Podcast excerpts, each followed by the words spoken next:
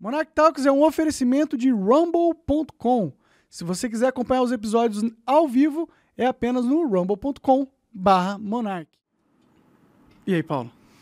Tudo bem, Monark? Tudo bom? Obrigado por ter vindo aí, cara. Que honra. Já tá ao vivo? Já, já começamos. Mas Ah, não tem uma introdução, um merchan inicial pra gente começar? Eu tô tentando ser minimalista e merchan fica difícil. Ah, na real tem um merchan. Claro. Caralho, eu tava esquecendo essa porra, mano. Pelo amor de Desculpa, Deus. e eu gosto muito do- da Gazeta do Povo, viu? Não, não levem a mal, não. É que eu sou meio, meio esquecido. Mas maconha é foda, né? Você tem que entender.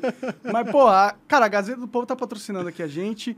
Eles são um jornal ah, bem aberto à diversidade de opiniões. É Conheço. uma parada que eu gosto muito, assim. Eu trabalho com vários colunistas da Gazeta. Constantino, a Cristina Grêmio. Tem uma galera que escreve lá semanalmente. E é bem diversas as É, opiniões, é, né? Eles é. não... Diogo Schelp escreve lá. Não parece que eles têm uma ideologia central e todo mundo tem que se conformar à ideologia dos caras, porque senão eles não são, sei lá, petista ou bolsonarista, não sei o quê, né? Essas paradas que meio que corroem um pouco a mídia hoje em dia, né? Mas qual que é o problema? De ser ah, partidário, Não ser partidário, mas de ter uma ideologia clara. O que eu acho que é problema não é a pessoa ter ideologia clara ou o veículo de comunicação ter a ideologia clara. O que eu acho que é problema é você dizer que é imparcial, só colocando uma única visão para debater. Aí, aí isso é fake. Claro, com certeza. É que o problema de ideologias é que às vezes elas são tão complexas e cheias de detalhes, cheias de regras e normas e tal, que às vezes um jornal se torna tão ideológico que ele mata o próprio debate interno da, da instituição e causa com que ela fique meio, meio bitolada num, numa narrativa só, sabe? Às vezes acontece isso. Eu tenho... Mas posições políticas são importantes, eu acho, assim, de você ter com clareza, principalmente se você está fazendo jornalismo. Eu acho. Não, eu acho que ó, a E Gazeta... eu acho, vou te falar, acho impossível não ter. E eu, mas eu valorizo muito os veículos de comunicação e o caso da Gazeta, ele, eu conheço a Gazeta, eu leio a Gazeta. É, o que eu acho que é legal é isso. Eu sinto que a Gazeta ela tem um posicionamento que é dela, com alguns valores, principalmente de liberdade, eu vejo bastante na Gazeta. E acho que ela dá espaço até para quem não defende. É isso que eu gosto. Então, isso é isso, Isso acho do é, isso, é, isso é foda demais. E, eles são sim apoiadores, dá pra ver que eles são claramente a favor de liberdade de expressão, senão eles não estariam nem aqui É. junto comigo nessa parceria, porque é, eu vi- tive a minha reputação destruída por causa da minha defesa da liberdade de expressão. Então é, é meio meio óbvio que é por isso que eles estão aqui e se eles estão ao ponto de, de querer me patrocinar, sabendo inclusive da má reputação que eu adquiri por causa do cancelamento, quer dizer que eles realmente apoiam a liberdade de de expressão ao nível que eles estão a fim de correr riscos Sem dúvida. a- por essa pauta, né? Mas eu gosto também que eles não são, tipo, temos a doutrina Gazeta do Povo, tem que pensar assim, assim, assim, senão você não tá aqui, entendeu? Eu tô correndo um risco de estar aqui. Correndo um risco de É. estar aqui, eu acho que sempre, sempre acha? todo mundo que vem aqui corre o risco de estar aqui. Eu tô ferrado, então. Não, ferrado não, não. Se você tivesse na Globo, talvez. Mas como você é da Jovem Pan, Eu adoro o teu trabalho, cara. Adoro o teu trabalho. Obrigado, gosto cara. bastante do teu trabalho. Foda-se se você não gosta do Monark, eu gosto. valeu, cara, eu agradeço, Mas mano. Por isso que eu tô aqui. E eu, pô, igualmente, gosto do trabalho também que você faz lá no Morning Show e, o- e o caralho. E tudo mais. E a gente foi, eu participei até do podcast é mesmo. do, Foi no churras. do Churras lá, foi que no foi churras muito bom. A, a Foi. chefe era muito boa. da de... Julima. Sim, Chefe ela cozinhou Julima, muito bem. Tem uns pãozinhos com vinagrete, umas maionese muito loucas. Uma lá, gata, uma gata em frente à churrasqueira maravilhosa. Não, sim, ela é muito bonita E também. foi mas a numa comida- época que você tava no auge da, da pancadaria, não foi? Exato, foi bem no. Foi, Foi foi. bem no Inclusive, rolê. eu agradeço, cara. Agradeço você ter me Eu chamado lá, porque. Ah, bom, todo mundo vira as costas pra você quando se vira a Isso ovelha é, negra da sociedade, né? Então, pessoas que não viraram as costas pra mim, inclusive me chamaram pra dar um espaço pra mim, eu agradeço. Eu acho que é muito foda, foi muito foda, muito corajoso, inclusive, da É. sua parte, assim. Legal. Eu acho isso da hora, entendeu? Opa, cafezinho, hein? Pode ser. Eu tomo de todos os jeitos possíveis. Não, se tiver um adoçantezinho é bom. Assim. Mas a gente faz uma articulação política se não for necessário, não há problema nenhum. É, então, pô, vai lá na Gazeta do Povo, eles são fodas, Pô. então, tem um conteúdo muito legal, eles apoiam a liberdade de expressão e te- tem uma promoção aí, os dois primeiros meses, se eu não me engano, é bem mais barato para você dar uma olhada lá, testar. Mais de 40 colunistas diferentes, visões diferentes de mundo e, porra, muito, muito, muita informação, muito conteúdo para você é, a consumir sem ter aquele viés uh, oligárquico, digamos assim, né? Pelo Boa. menos não, não parece. É, mas é isso, agora a gente pode ir pro papo. Agora acabei meu. Feito o merchan. O merchanzinho. Vamos pra parte que. Bom, todos estão esperando ver assim de verdade, né? É, e aí, cara, como que tá a sua vida? Como que tá essa loucura? Eu sei que você trabalha falando muito sobre política. Putz. E estamos na época mais... Uh, é, ninguém quer falar sobre política agora, né? Claro. Só, só tá todo mundo falando sobre essa parada, porque é um momento de transição do país, né? Você vai no canal, eu, eu sigo um canal de, de, um canal não, um Instagram de relógios, chama WatchBR. Aliás, é bem legal, queria indicar para todo mundo, para quem gosta de relógio. E tá tão politizado, mas tão politizado, que os caras fizeram um post essa semana comparando o relógio do Lula e do Bolsonaro. Caralho, caralho. Os caras estão usando a politização para vender relógio também. Eu né? falei, não é possível. Aí mostra lá o, o, o Timex do... lá do, do Bolsonaro de 30 conto e o do Lula de 90 mil reais. É, né? O pai dos pobres, né? O pai dos pobres. tem que andar com relógio, né? Porra, tem que representar os pobres. O pobre tem que acender, né? Exatamente. E o Lula é uma, é uma representação dessa ascensão do pobre ao poder. Isso é o que eu estou falando meio zoando é verdade também. Claro, claro. E, e, é muito por isso que ele tem tanto apoio político. assim. Ele, a história dele é uma história que muita gente se identifica. Tipo, o cara que saiu do de baixo, defendeu a galera dele, pelo menos a história é essa, né?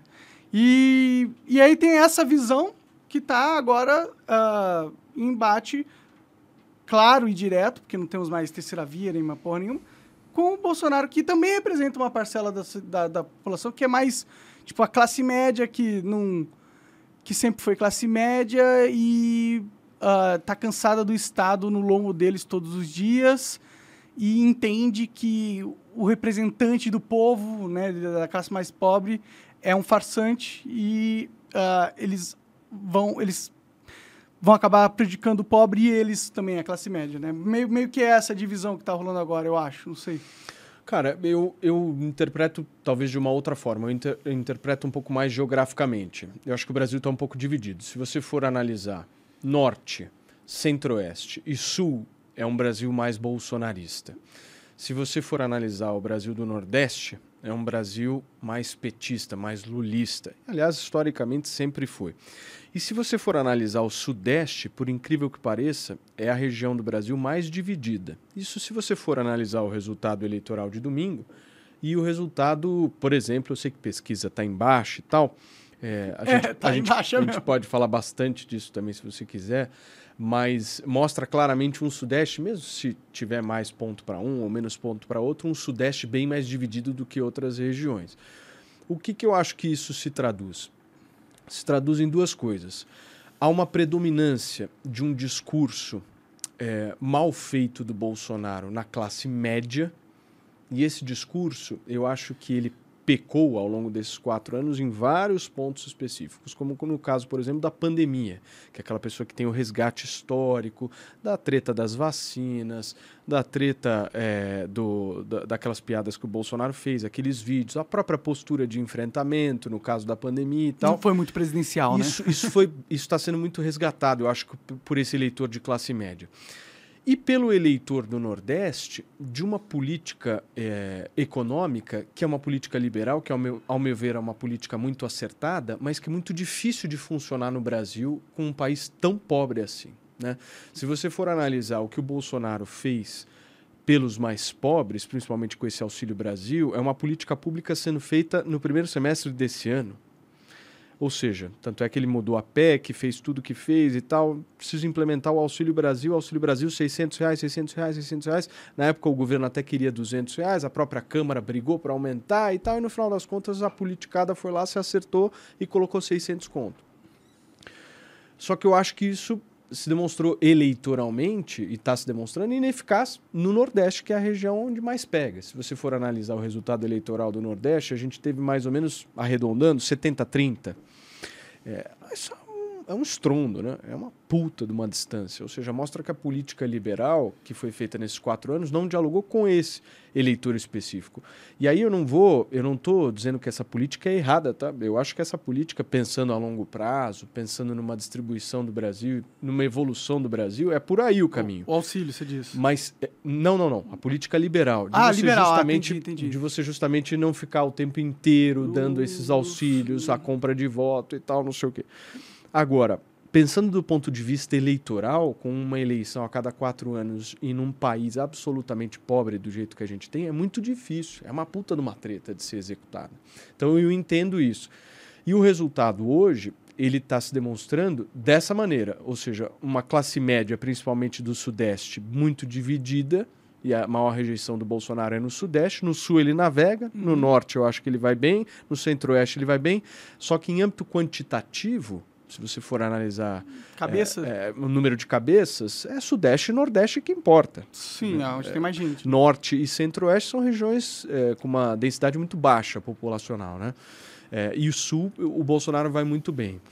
É, então acho que basicamente é isso. Eu talvez não distribuo, é, eu tento pensar muito nessa questão geográfica que eu acho que faz a diferença até para a gente entender historicamente. Mas por que, que essa, a geografia está impactando tanto? Por que, que a divisão do voto pode ser percebida através de linhas uh, territoriais, entendeu? Por que, que um pensamento está focado numa região e outro... Por que, que não é mais dividido? Por que a gente não tem, sei lá, a, a Bahia votando de um jeito, mas o Piauí votando do outro? Por que, que você não tem.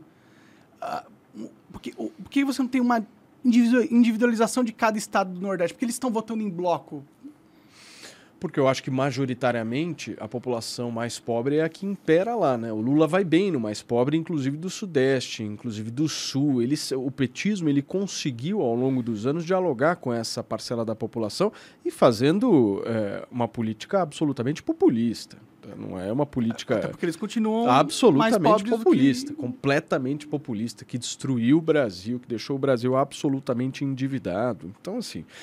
Só que, do ponto de vista. É, é importante que as pessoas que nos acompanham, eu acho que elas façam um raciocínio com a gente da divisão de uma política de Estado para uma política de eleição.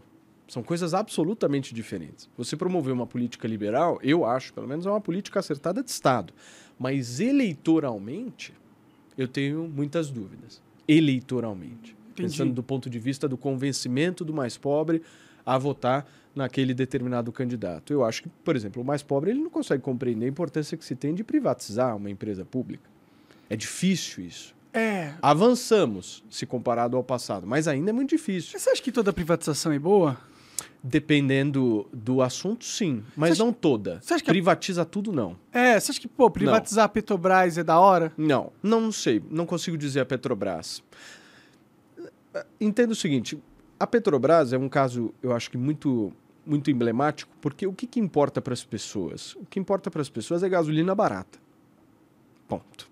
Se vai ser do Estado, se vai ser do, da União, se vai ser da empresa X. Se a gasolina tiver a dois conto, para mim é melhor do que se tiver a cinco. Sim, sim, sim. Ponto. Pra eu, todo parto, mundo, né? eu parto desse pressuposto. Inflação. Como é que eu acho que a gente consegue gasolina mais barata? Quando hum. a gente cria um pouco mais de concorrência nesse mercado. Eu acho que esse é um bom caminho. Mas eu acho que não existe caminho único, sabe? Não existe um caminho único, porque ao mesmo tempo em que você abrir apenas para concorrência de mercado, você pode possibilitar, por muitas vezes, um certo conluio dessas empresas para aumentar o valor. Ou seja, nada é muito simples e nada é muito muito fácil de resolver. Fácil né? de resolver. É. Agora, se você me perguntar o seguinte, você prefere privatizar ou manter estatal? Eu optaria por privatizar, já que nós estamos polarizados, A ou B, eu preferiria privatizar. Entendi. É, o meu medo com a privatização de grandes empresas assim é que elas vão ser vendidas um, de uma forma ruim, uhum. entendeu? Eu sinto que. Bom, conversei com o Kim aqui, ele falou que a, a privatização da Eletrobras foi feita de, uma, de um modo ruim para o brasileiro, né? Então. Eu não sei, eu acho que eu, eu, eu não quero ver muita privatização acontecendo. Eu quero que a gente discuta antes o como que a gente vai fazer, se for fazer, ou se realmente vale a pena fazer privatização. É, mas eu acho o seguinte, se o Lula ganhar a eleição, essa pauta ela vai cair em desuso, né? Completo, eu acho, pelo menos. Ninguém vai querer saber de privatizar Ninguém vai nem mais. querer saber de privatizar mais. Agora, eu acho, Monarque, só voltando na coisa dos estados, né? É, o Bolsonaro hoje ele tem um discurso de Deus, pátria e família. Né? Se você for analisar o discurso reiterado dele, toda hora ele abre e fala Deus, pátria e família. Deus, pátria e família. Tá Deus, adicionando liberdade agora um pouco. Agora no final. Liberdade, enfim. Ele percebeu que liberdade mas, é importante Mas também. Deus, pátria e família é, é a premissa. Eu acho que nesse momento em que a gente está, com a perspectiva que a gente tem pela frente, ele deveria mudar o discurso dele. O discurso dele deveria ser arroz, feijão e picanha. Arroz, feijão e picanha. Arroz, feijão e picanha. Por que, que eu falo isso? Porque eu acho que quando você fala de Deus, pátria e família, você está falando sim para uma parcela da população, mas você está excluindo uma. E quando você fala de arroz, feijão e picanha, você está criando uma representação e, e você está tornando mais possível uma entrada dentro de uma parcela da sociedade que acha Deus absolutamente importante, que acha a pátria talvez um, um- um conceito um pouco abstrato, um pouco distante, porque não é da cultura do brasileiro essa coisa de pátria, como é, por exemplo, nos Estados Unidos. É, e família é um conceito um pouco dúbio, né? Porque ao mesmo tempo que você fala de família, parece que você está excluindo um outro tipo de família. Né? É, É, é, um conceito um pouco é, conservador demais. Fe- né? Família Margarina, né? Então, quando né? eu me refiro a, a, a ele falar arroz, feijão e picanha, que eu acho, eu acho que todos estão preocupados é exatamente com isso, né? De colocar comida no prato de casa, da gente discutir se vai ter ou não emprego, da gente ver se o Brasil realmente vai ser um país bom para se viver, para se morar, e tem, querendo ou não, gente passando fome. E essas pessoas é que o Lula consegue dialogar, porque enquanto o Bolsonaro está falando lá, de pátria, o Lula está falando de picanha. É verdade. E eu acho que isso aí tem um impacto eleitoral absurdo. Aí você vai me falar, porra, mas é certo é, iludir as pessoas falando de picanha? Não. Mas pior do que isso é perder a eleição e entregar o Brasil novamente para o PT. É. Esse é o meu ponto.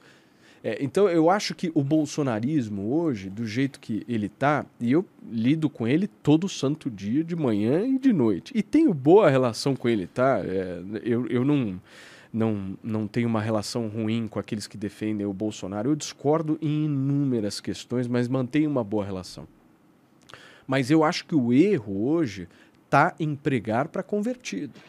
É um discurso muito focado naqueles que concordam, naqueles que já apoiam, naqueles que concordam em absoluto. O Bolsonaro, eu acho, ele tem um desafio pela frente nesses próximos 20 e poucos dias de, numa régua de 0 a 100, dialogar com aquele que concorda a 50, que concorda a 40, Sim. que concorda a 30. E existe essa galera. Claro, claro. Existe muita gente. Muita gente que está no meio do caminho. Eu vou te falar, eu sou um cara assim. Eu não sou um cara bolsonarista, pelo contrário. Mas me considero um cara um pouco mais de centro, inclinado para a direita, alguns dos meus valores nessa questão principalmente econômica, liberal e tal. Mas não me vejo representado pelo Bolsonaro. Nem um pouco. Me desculpe.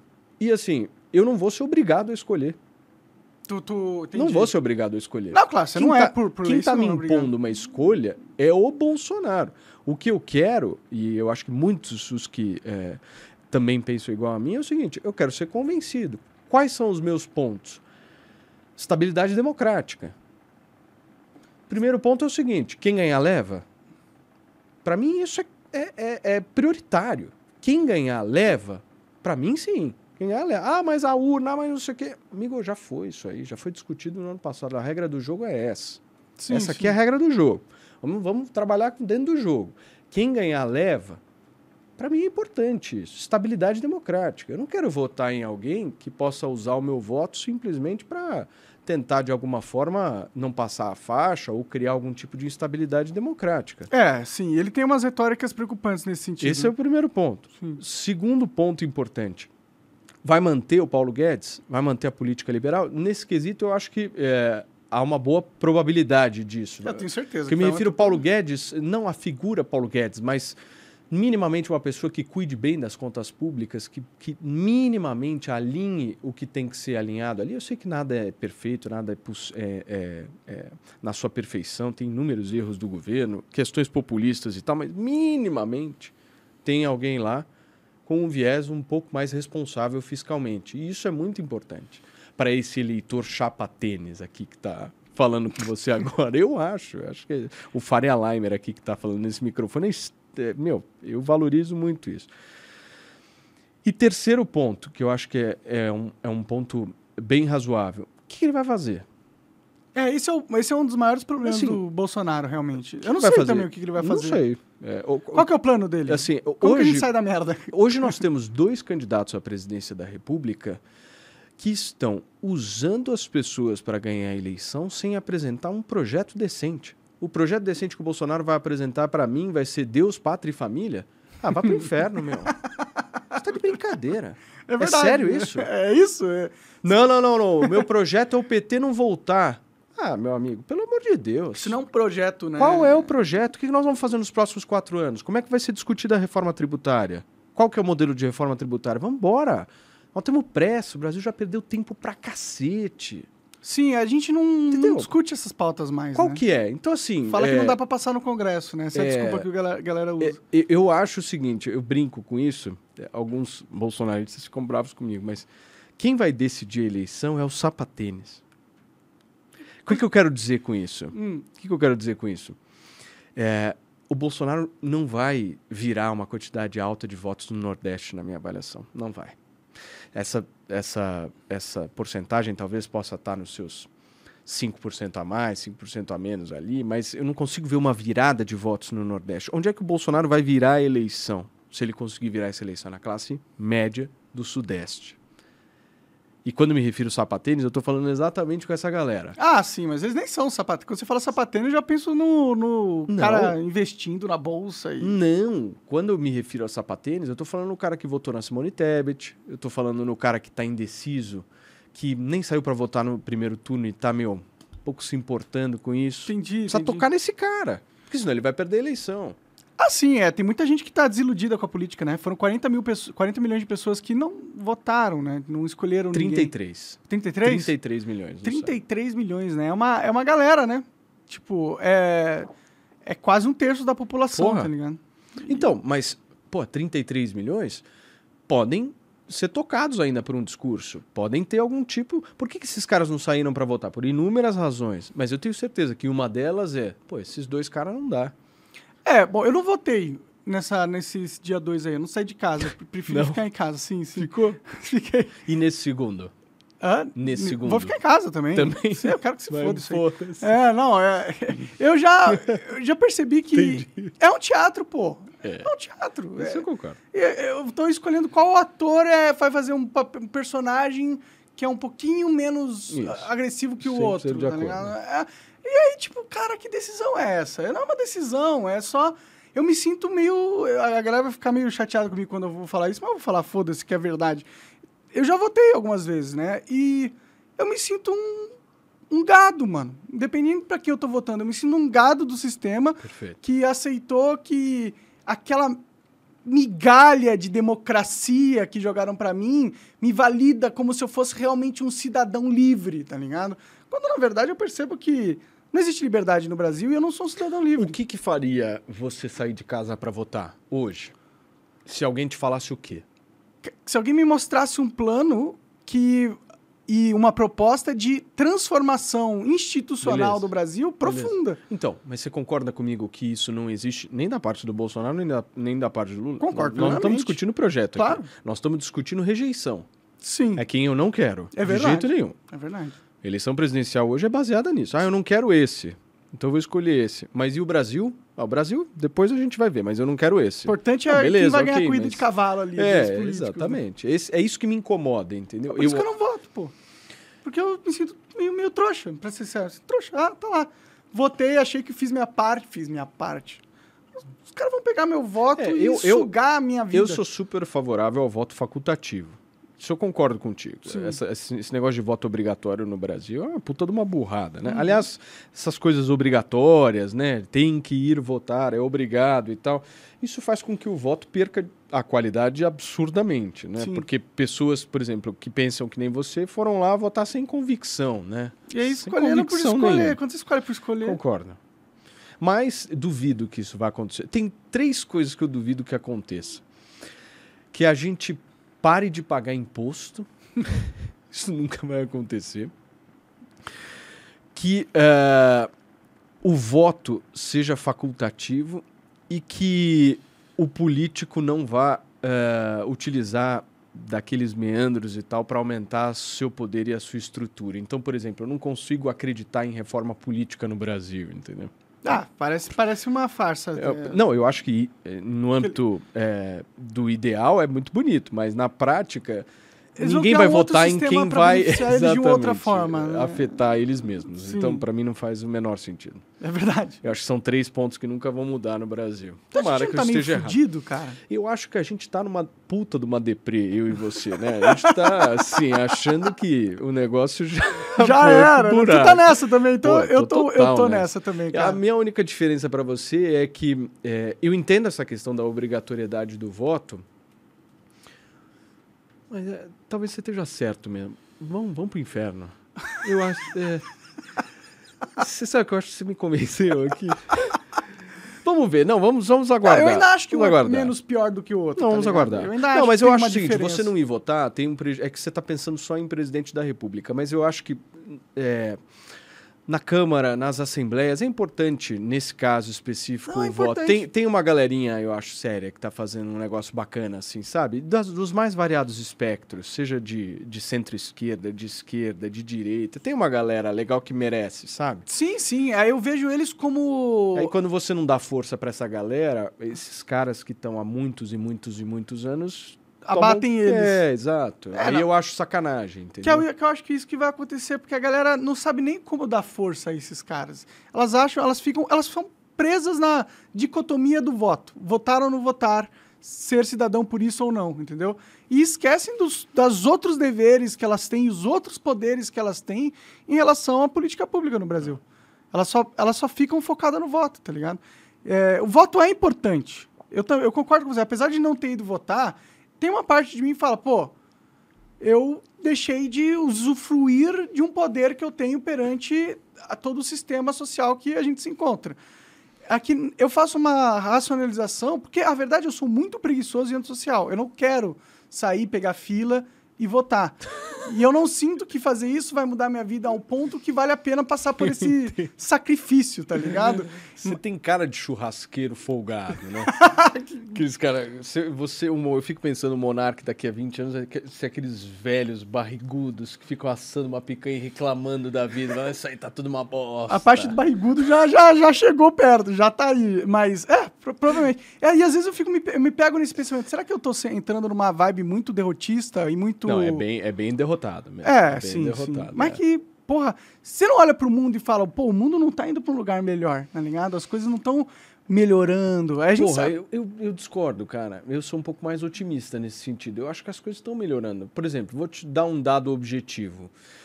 Com o capitalismo, a gente reduziu a pobreza no mundo.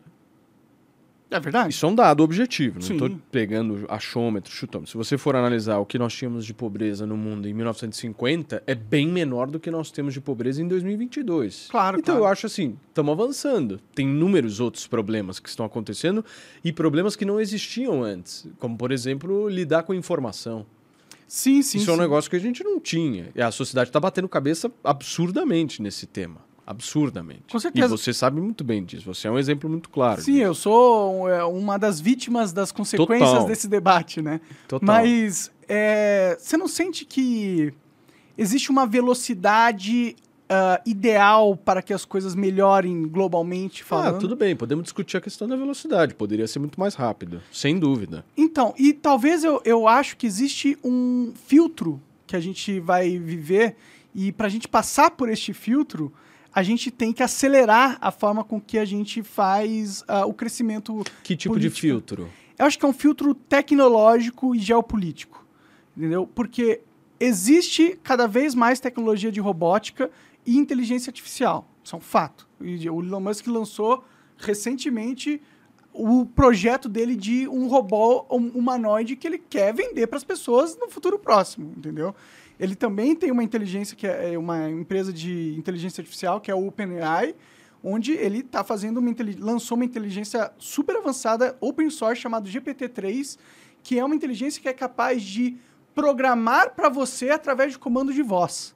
Então, Você fala o que você gostaria que acontecesse e ele traduz is- isso para a linguagem de programação e coloca num software que reproduz essa linguagem para executar o comando que você falou. Tipo, isso tá acontecendo, tá ligado? Isso é real. Você quer parir um robô, é isso que você está falando. Não, eu- eu, Basicamente. Basicamente, você con- conseguiria construir um software só falando quais as funcionalidades que você quer, sem nem saber como que a Cara. linguagem funciona. Meu, você é muito churrasqueiro assim. É, Não, é total.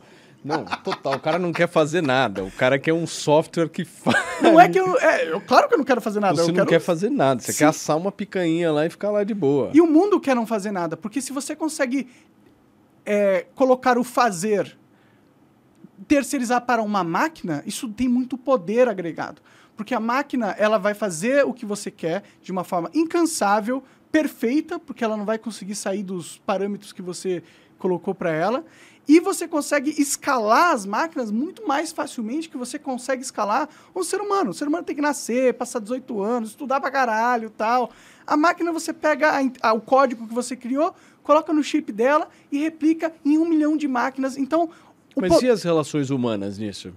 então, mas, mas o- a questão é, a gente está chegando num universo, num mundo, numa realidade, onde nós vamos conseguir tornar a produção humana cada vez menos Útil. útil e necessária para um contexto do capitalismo. Você está falando de, de questões é, trabalhistas mesmo, mercado de trabalho. Quando se refere à máquina, é isso. Cada vez menos precisando das pessoas e mais das máquinas. Sim, e essa questão, será que a gente não está vivendo num mundo onde essas pessoas vão deixar, ser deixadas na pobreza porque não há uma inteligência política? Nós vamos desenvolver máquinas que conseguem substituir essas pessoas. E aí nós vamos ter um mundo com milhões de pessoas inúteis, pobres e incapazes de ter um conhecimento o suficiente para eles competirem no novo Você mercado é- privado. Ah, ah, assim, vamos lá. Você vai entrar nesse assunto, eu vou na, eu vou, Vamos- meu, vamos embora, meu. Eu vou, eu vou, eu vou na tua. Demorou. Eu quero saber o seguinte: você acha, por exemplo, que haverá uma máquina me entrevistando no seu lugar? Possivelmente. Você acha? Possivelmente. Puta, eu discordo. Eu acho que existem algumas características humanas que são humanas, que a máquina ela sempre vai estar atrás. Você acha que é possível criar-se uma máquina que é um artista, que canta e que consiga fazer com que milhões de seres humanos, milhões não, vai, milhares de seres humanos vão aos shows e paguem dinheiro para ver essa máquina cantar? Você acha que é possível fazer isso? Acho que pode ser possível Então, e, é- e isso já existe. É né? isso que eu ia te falar. Isso já existe. No Japão existem i- é, é, inteligências artificiais que são ídolos. É, mas deixa eu só te falar, vamos lá, vamos São entrar nessa, por humanos e nessa tal, onda. eu Só entendo. tem um detalhe: um show tem um roteiro, né? Uma entrevista não. Mas, pô, você já nunca viu o chatbox? Chatbot?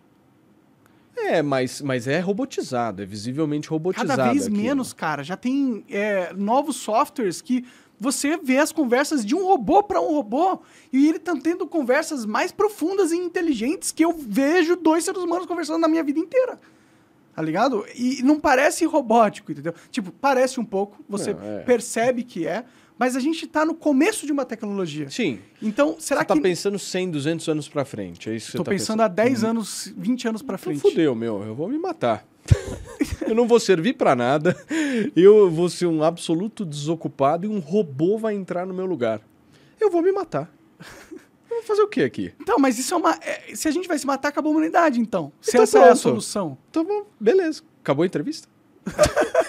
Não, mas é que essa não pode ser a solução, cara. Não, eu não acho que eu sou a solução, mas eu acho o seguinte: se nós não defendermos a nossa raça dos humanos, nós vamos fazer o quê aqui? E é esse é o meu ponto. Por isso que a gente tem que começar a progredir como sociedade em passo acelerado, para a gente poder acompanhar essa transformação mundial. Os- o brasileiro, daqui 10, 20 anos, ele tem que saber programar, ele tem que saber como que funciona, ele tem que saber como que vai ser a economia moderna. Mas a gente vive uma completa estagnação social dos nossos níveis de aprendizado, dos nossos níveis de conhecimento. E qual é a proposta do Lula e do Bolsonaro pra isso? E- Mas esse é o problema. Deus, pátria, família e no E caso do picanha. Lula, uma belíssima picanha de Wagyu. Bom, eu confesso que eu também prefiro a picanha, se essas são essas duas opções e o fim do mundo, né? Vou morrer comendo picanha, né? Então, mas é, é preocupante. Por, Eu isso entendo, que eu, eu por isso que eu tô depressivo. A gente tava entrando nesse, nesse ponto porque a gente tava os dois depressivos. Eu tô explicando por que que eu tô depressivo. Porque que eu tô depressivo? Porque eu percebo que está acontecendo uma evolução mundial e a gente está ficando para trás. E a gente não está acompanhando. E, e, vai ser uma a gente desgraça. que se refere à sociedade, não Brasil a nossa apenas. nação. Só Brasil. Cara, na China, velho, É. os caras já estão lendo os pensamentos das crianças para ver se elas estão prestando atenção ou não na matéria. Nossa. Entendeu? Os, os chineses, eles não têm democracia, é uma merda, censura pra caralho. Mas eles não têm o menor problema em adaptar a sociedade pro, pro, pro mundo moderno, Claro. tá ligado? E a gente aqui, a gente tem crianças onde os professores não sabem dar uma aula via internet. Então, como- qual é? Qual, que que a gente, qual que é o jogo que o Brasil tá jogando aqui de verdade? Deus, pátria e família. Vambora. E, e, tipo, você não percebe que isso vai dar merda? Não, mas isso já deu, né? Não, é que, é que ainda não deu merda de verdade. acha? Não, putz, pode dar. Cara, você ainda pegou teu carro e veio pra cá. Sentou comigo, tá ligado? Tem, tem níveis de merda que eu acho que a gente pode atingir. A gente... Tipo, a geração da minha filha vai pegar isso, certeza. É possível. É possível. É, é- é a minha visão, assim, tipo, o que, que vai impedir da tecnologia continuar aumentando? Não é nós que produzimos. O Brasil, o Brasil não é nem um pouco responsável por essa revolução tecnológica que está acontecendo. Inclusive, a gente não tem nem o pezinho nela. Não, a gente não tem nada. Então, o que, que vai acontecer com um país que está sendo destruído na guerra geopolítica em- por avanço de tecnologia, avanço social, não sei o o que, que acontece? É tipo, não, daqui 20 anos vai estar todo mundo bem, todo mundo andando de, de Tesla, é, você com internet ultra 5G. Não, não é isso que vai acontecer, porra. A gente não vai ter nenhuma população educada o suficiente para saber lidar com essas novas tecnologias. Pô, cara, eu vou sair daqui mal, meu. eu tô chateado. Ah, eu sei, eu, eu, Tô eu tô depressivo também. Eu Eu não, tô triste. Mas eu queria fazer alguma coisa pra, pra gente. Tipo, esse é o papel nosso como comunicador, cara. Não é avisar pra galera, ó. gente, vocês que estão me ouvindo aqui. Não, eu acho. Isso tá acontecendo, tá Deixa eu te falar uma coisa. Eu acho que o nosso papel como comunicador. Eu gosto muito quando você fala. Você fez um tweet esses dias falando o seguinte: pô, eu não, não faço parte de nenhum grupo político, hein? Não me queiram levar nessa. Sim. E eu acho que tá certo isso. Eu, pelo menos, me enquadro muito nesse, nesse teu, teu espectro, porque é o seguinte.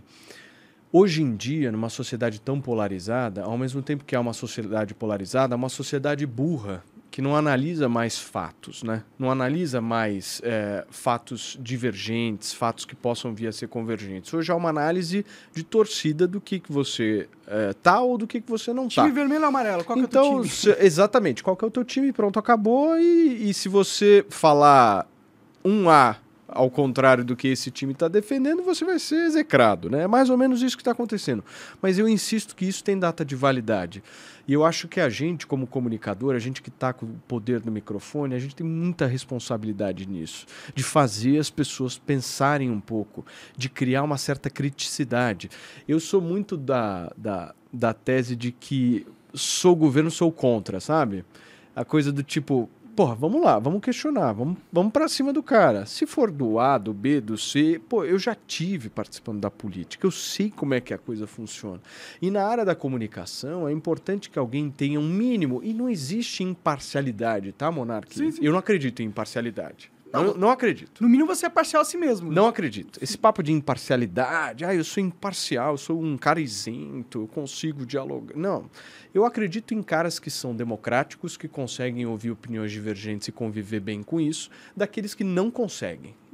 Eu divido a sociedade dessa forma, não entre os parciais e os imparciais.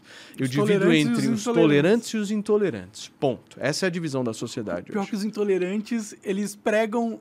Hoje a divisão da sociedade é baseada nisso. Total, é, total, completo. Então, é, eu acho que o nosso papel ele é muito forte nesse sentido de fazer as pessoas por, por serem um pouco críticas, sabe? E, e eu acho que a sociedade brasileira ela está passando por um momento que é um momento de bosta hoje. Hoje, hoje o momento que a gente está passando em âmbito é, é, mesmo de, de, de pensamento, de raciocínio, é um dos piores momentos da nossa história. Porque nós estamos cultuando aqui um voto, seja lá qual for o seu político que você escolha no dia 30 de outubro, mas nós estamos cultuando um voto um pouco fanático, né? E, e a essência do voto é ao contrário. Se você está indo na eleição e está indo votar, eu estou indo escolher um funcionário.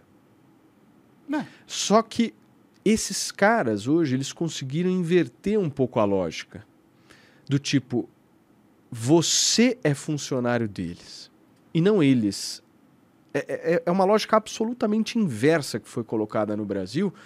E eu acho que isso, ao longo do tempo, as pessoas, eu espero muito, que as pessoas acordem e falem: opa, peraí, na segunda-feira depois da eleição, ganhou Bolsonaro ou ganhou Lula? É dia 1 de novembro, certo? Tem boleto para pagar.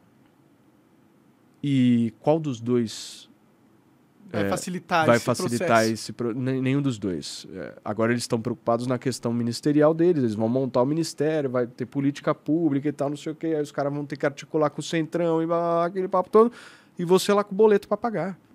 Então assim, nada vai mudar a partir de 1 de novembro. São poucas as coisas que vão mudar. É óbvio que a gente pode ter temas específicos que a gente vai entrar em atrito como sociedade, é claro que a gente vai.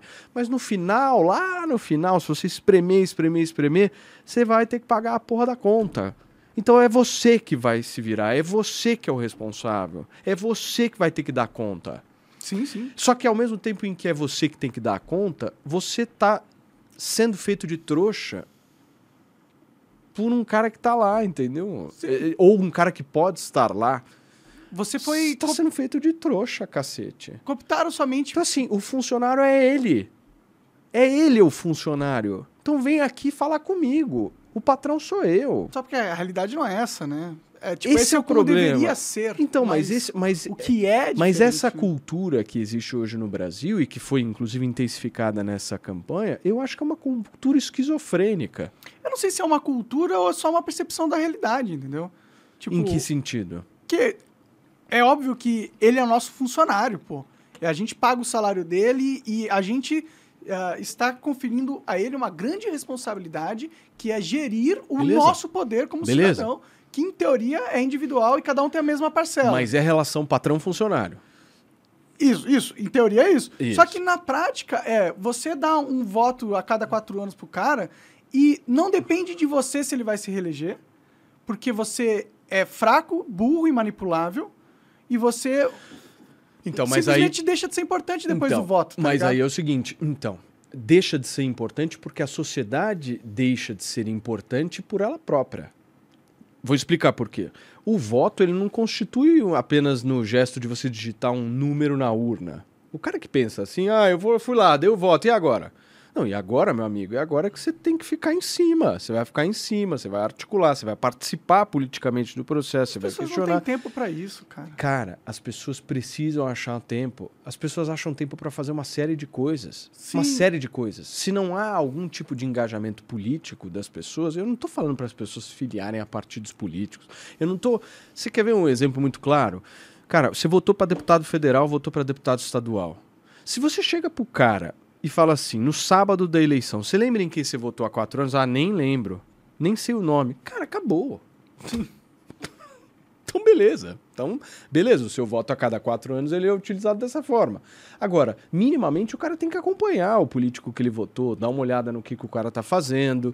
Minimamente. Eu não tô pedindo pro cara sair na rua, vestir camiseta contra. Não é isso que eu tô pedindo. Eu tô pedindo pro cara não ser um alheio, um avulso. É só isso. Porque quando o cara é avulso, ele perde a criticidade.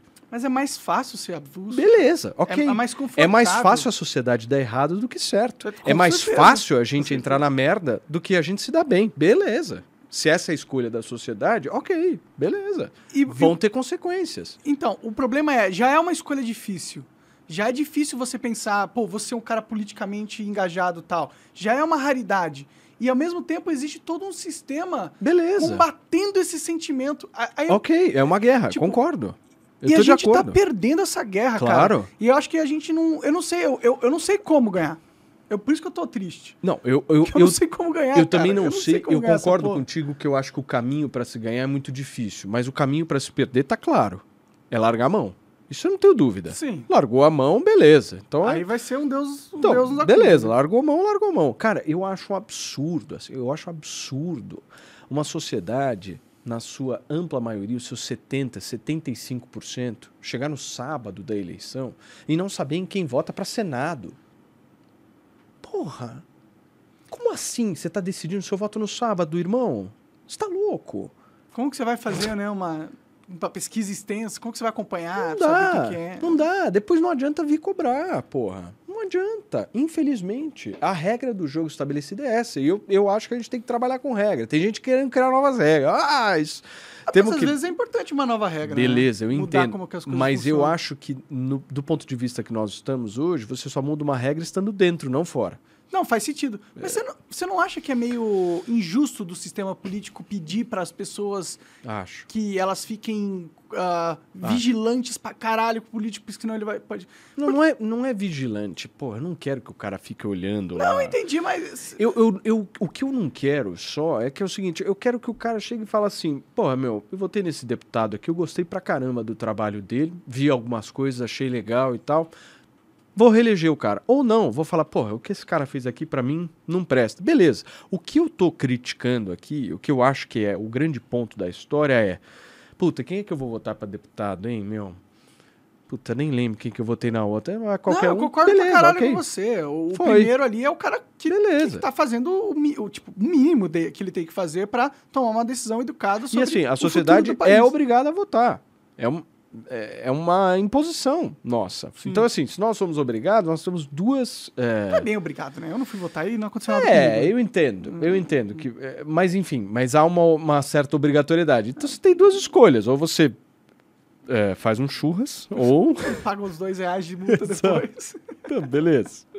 sim, sim. É, eu só, tipo, eu falo essa ideia e muita gente... Mas eu entendo a tua crítica de jogar a culpa para a sociedade. Eu entendo e concordo.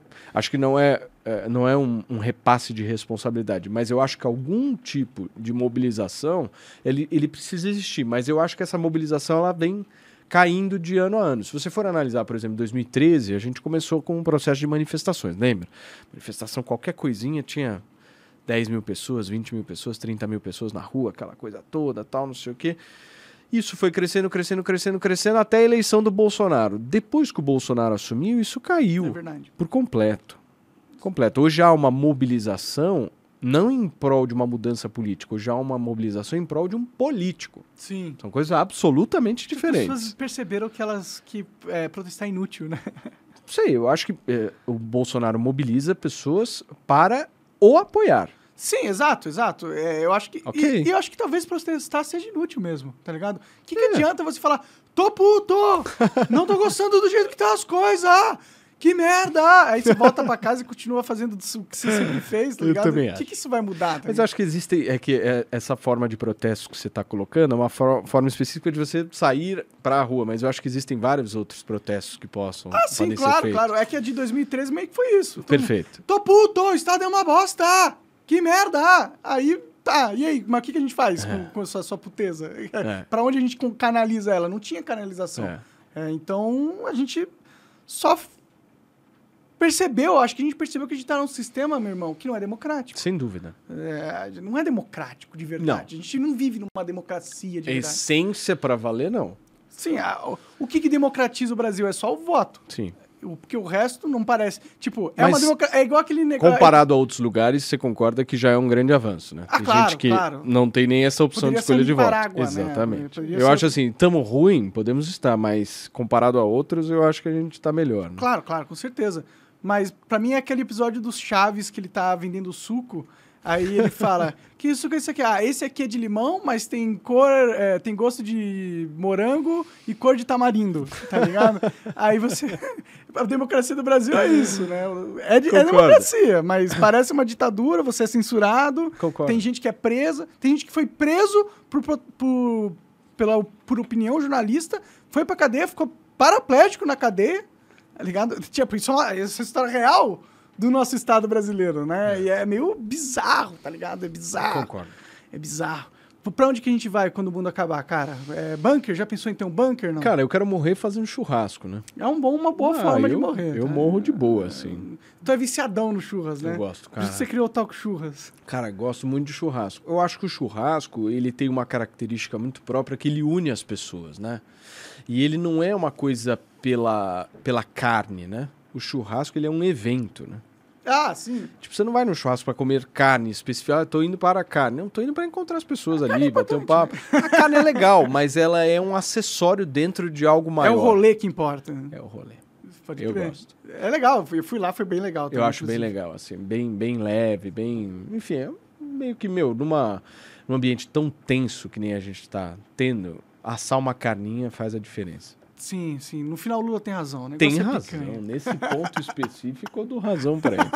Eu, eu adicionaria a questão do vaguio no discurso do Lula. É, pra ficar Claro, bem mais mas é elite ali, né? Exatamente. Eu acho que deveria.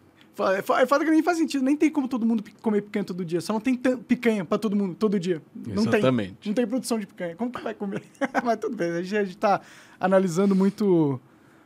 Pegando pica- Claro. pelo em ovo ali, né? casca de ovo. É... Você você falou que gosta de sneakers, que não é o, o chocolate. É. Essa você foi longe. Ah, meu cérebro é todo Puta. corroído já. Mas é, por que, que você gosta? Porque, eu- na real, eu sei que tênis é, a- é uma moda muito forte, cara. Todo, tem gente que vai lá e compra o, o tênis que o artista usou, e aí tem os tênis de, de número de códigos é, raro. Virou um, um item de co- colecionador. Cara, eu, eu interpreto tênis. é, talvez algumas pessoas interpretem de uma maneira, mas eu interpreto muito tênis como patrimônio. Como se fosse, por exemplo, você vai, sei lá, comprar uma moto. Você, você tem lá uma moto, a moto faz parte do seu patrimônio. O tênis, para mim, é a mesma coisa. E eu Mas o acho que, que. significa exatamente? Significa que é, eu posso ter algum tipo de valoração financeira, inclusive. Ah, que seria um item de investimento. Sem dúvida. exemplo. Entendi, entendi. Sem dúvida. É um patrimônio e é como, por exemplo, uma ação espe- específica que eu posso comprar e, além de tudo, me diverte, entendeu? É uma coisa gostosa, assim. É legal, eu sei que valoriza, né? Valoriza Se você muito. tiver um tênis especial, né? Valoriza muito, muito, muito. E eu acho assim, é uma cultura que no Brasil a gente não tinha, né? Ela começou, ela veio dos Estados Unidos, né? principalmente ali de Los Angeles e tal. É, e ela começou a chegar no Brasil com muita força. E eu acho que as pessoas elas, elas começaram a curtir essa coisa de sneaker muito por conta de toda a história que existe por, por trás do tênis, né? Porque se você for analisar, hoje um tênis ele é formatado muito de acordo com a sua história. Não é, ah, tipo, vou pegar uma cor qualquer e tal. Não, o cara formata, tem toda uma história. O design ele é todo pensado justamente por conta disso. E você meio que vai criando uma certa ansiedade, mexendo com o emocional das pessoas por conta dessas histórias, né? Pô, eu tenho, eu tenho tênis de autista.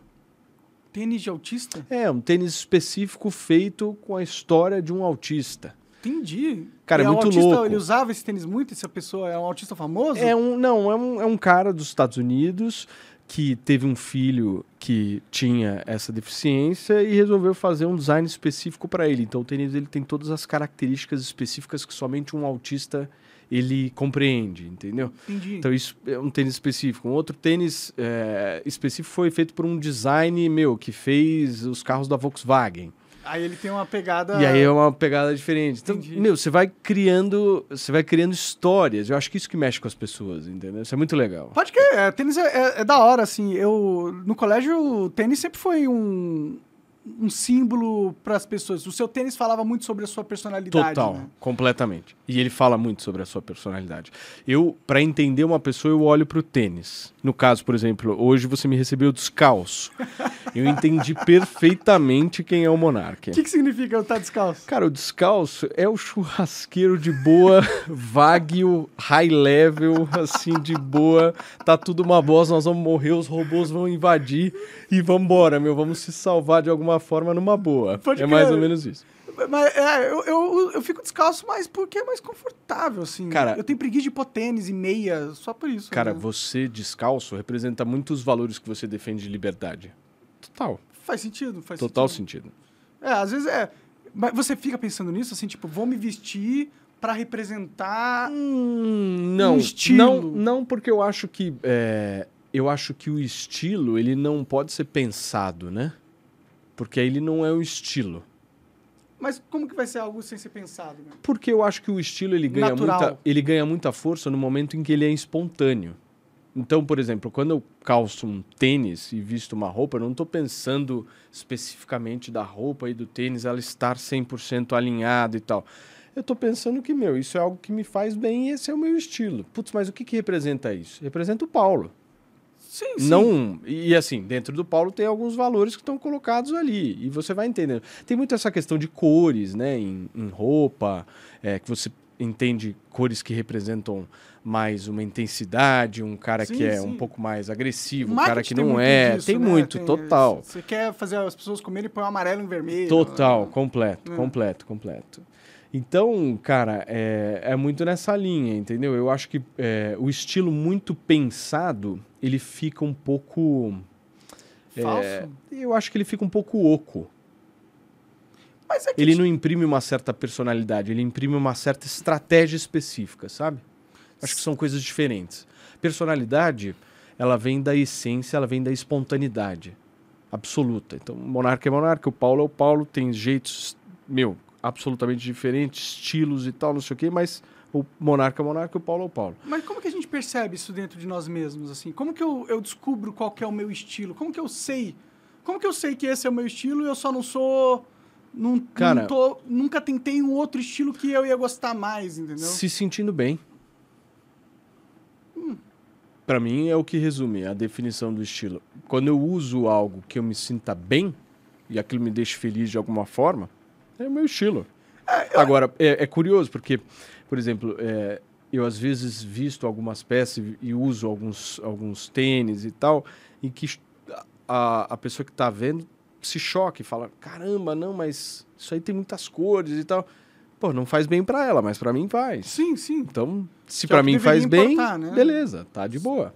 Sim, com certeza, com certeza. Eu também não julgo as pessoas que, pô, é, pensam pra se vestir, tá ligado? Por exemplo, todo mundo, todo artista famoso pensa pra se vestir. Beleza. Eles têm, inclusive, pessoas que trabalham, ganham muito bem pra pensar em como eles vão se vestir.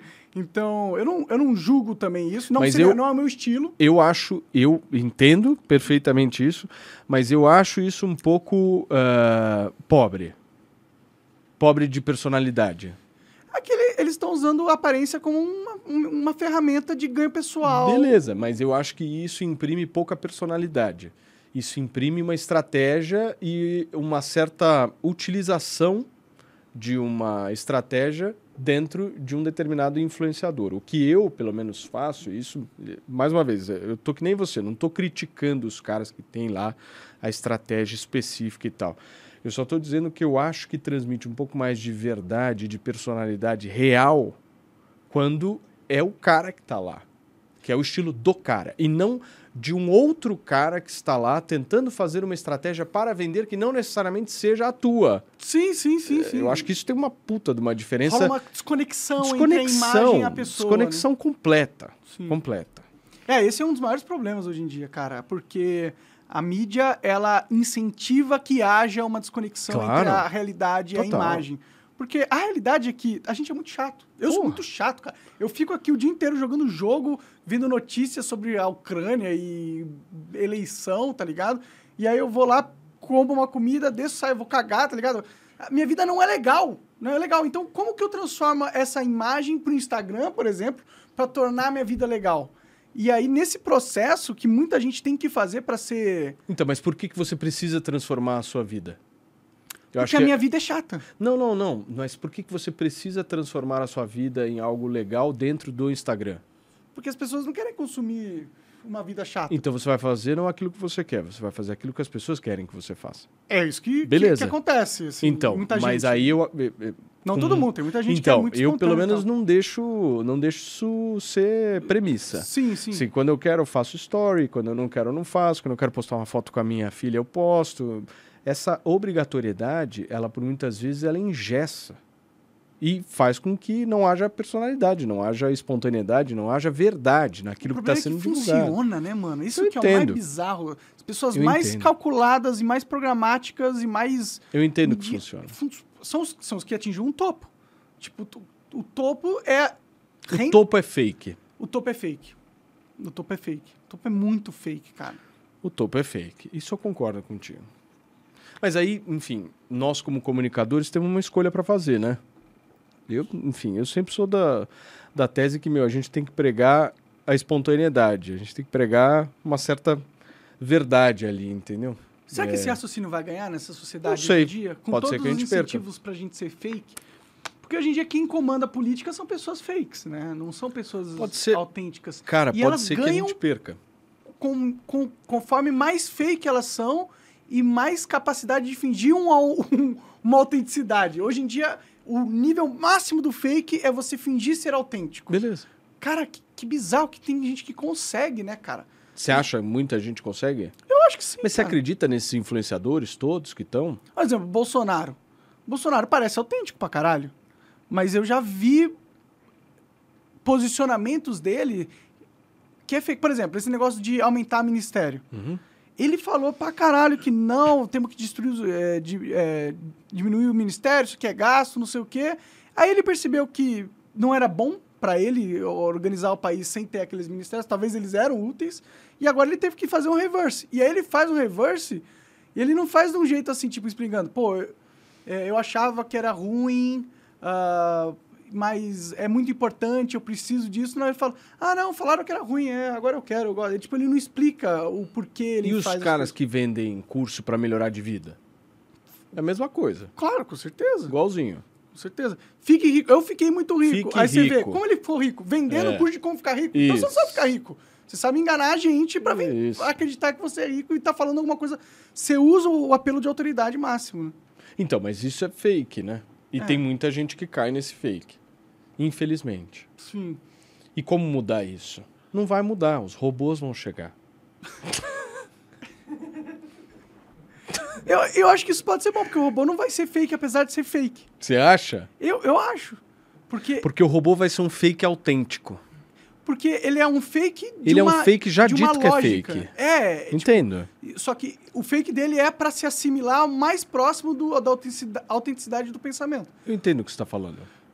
Faz sentido. cara, eu quero que Ou os seja, robôs vamos, dominem. def- vamos defender os robôs. Eu acho que os robôs, eles são muito bons. Ah, hoje em dia quem domina é a oligarquia. É uns 5, 6 caras com 5, Pelo 6 menos os robôs é, é, vão ser uma nova Pelo menos oligarquia. eles vão ser inteligentes. É verdade. E- tá ligado? Você vai estar se relacionando com robôs é, falsos, autênticos e inteligentes. Exato. E eles vão ser melhores do que os, Porra, faz seres humanos originais, falsos e... Cara, eu vou sair burros. daqui defendendo os robôs. Mas logo, logo você vai ter que falar sobre isso, cara. Logo, Não, logo, logo, logo essa pauta vai estar cada vez mais ah, importante para a sociedade, porque vai ter ah, pessoas querendo emprego e não tendo. É, já tem, né? Já tá assim, né? É. Já tá assim. Mas a gente vai voltar no na depressão de novo. A gente já tinha conseguido sair desse assunto de depressão. A gente tava falando de coisas legais. O que mais você gosta além de sneakers? Cara, eu eu gosto de treta. Que, que tipo de treta? Ah, UFC? Ou não, treta política? Tipo, não, bastidores gosto- da política? Eu gosto de uma treta, assim. Uma treta equilibrada. Mas uma treta é sempre positiva. Que treta né? que tá rolando aí? Ah, tem. Puta, você pode escolher tretas assim. Qual que é a treta mais treta do momento? Eu, eu, eu não sei. Fora não, é treta política, É, lógico. É, sim, treta sim, política. Mas o, o, o que eu, o que eu gosto, é, as pessoas às vezes elas me perguntam assim, como é que você consegue, né? Equilibrar os pratos ali e tal, os caras se matando. E é, é porque eu acho que é, a sociedade ela precisa assistir um pouco isso, sabe? E Ver eu me, é eu me coloco muito no lugar de quem está assistindo. É, eu acho que quando você está mediando um debate, fazendo algum tipo de, de mediação, se você se coloca dentro, é isso, você não está mediando nada, né? Aí você vai simplesmente é, ou pender para um lado ou pender para o É outro. verdade.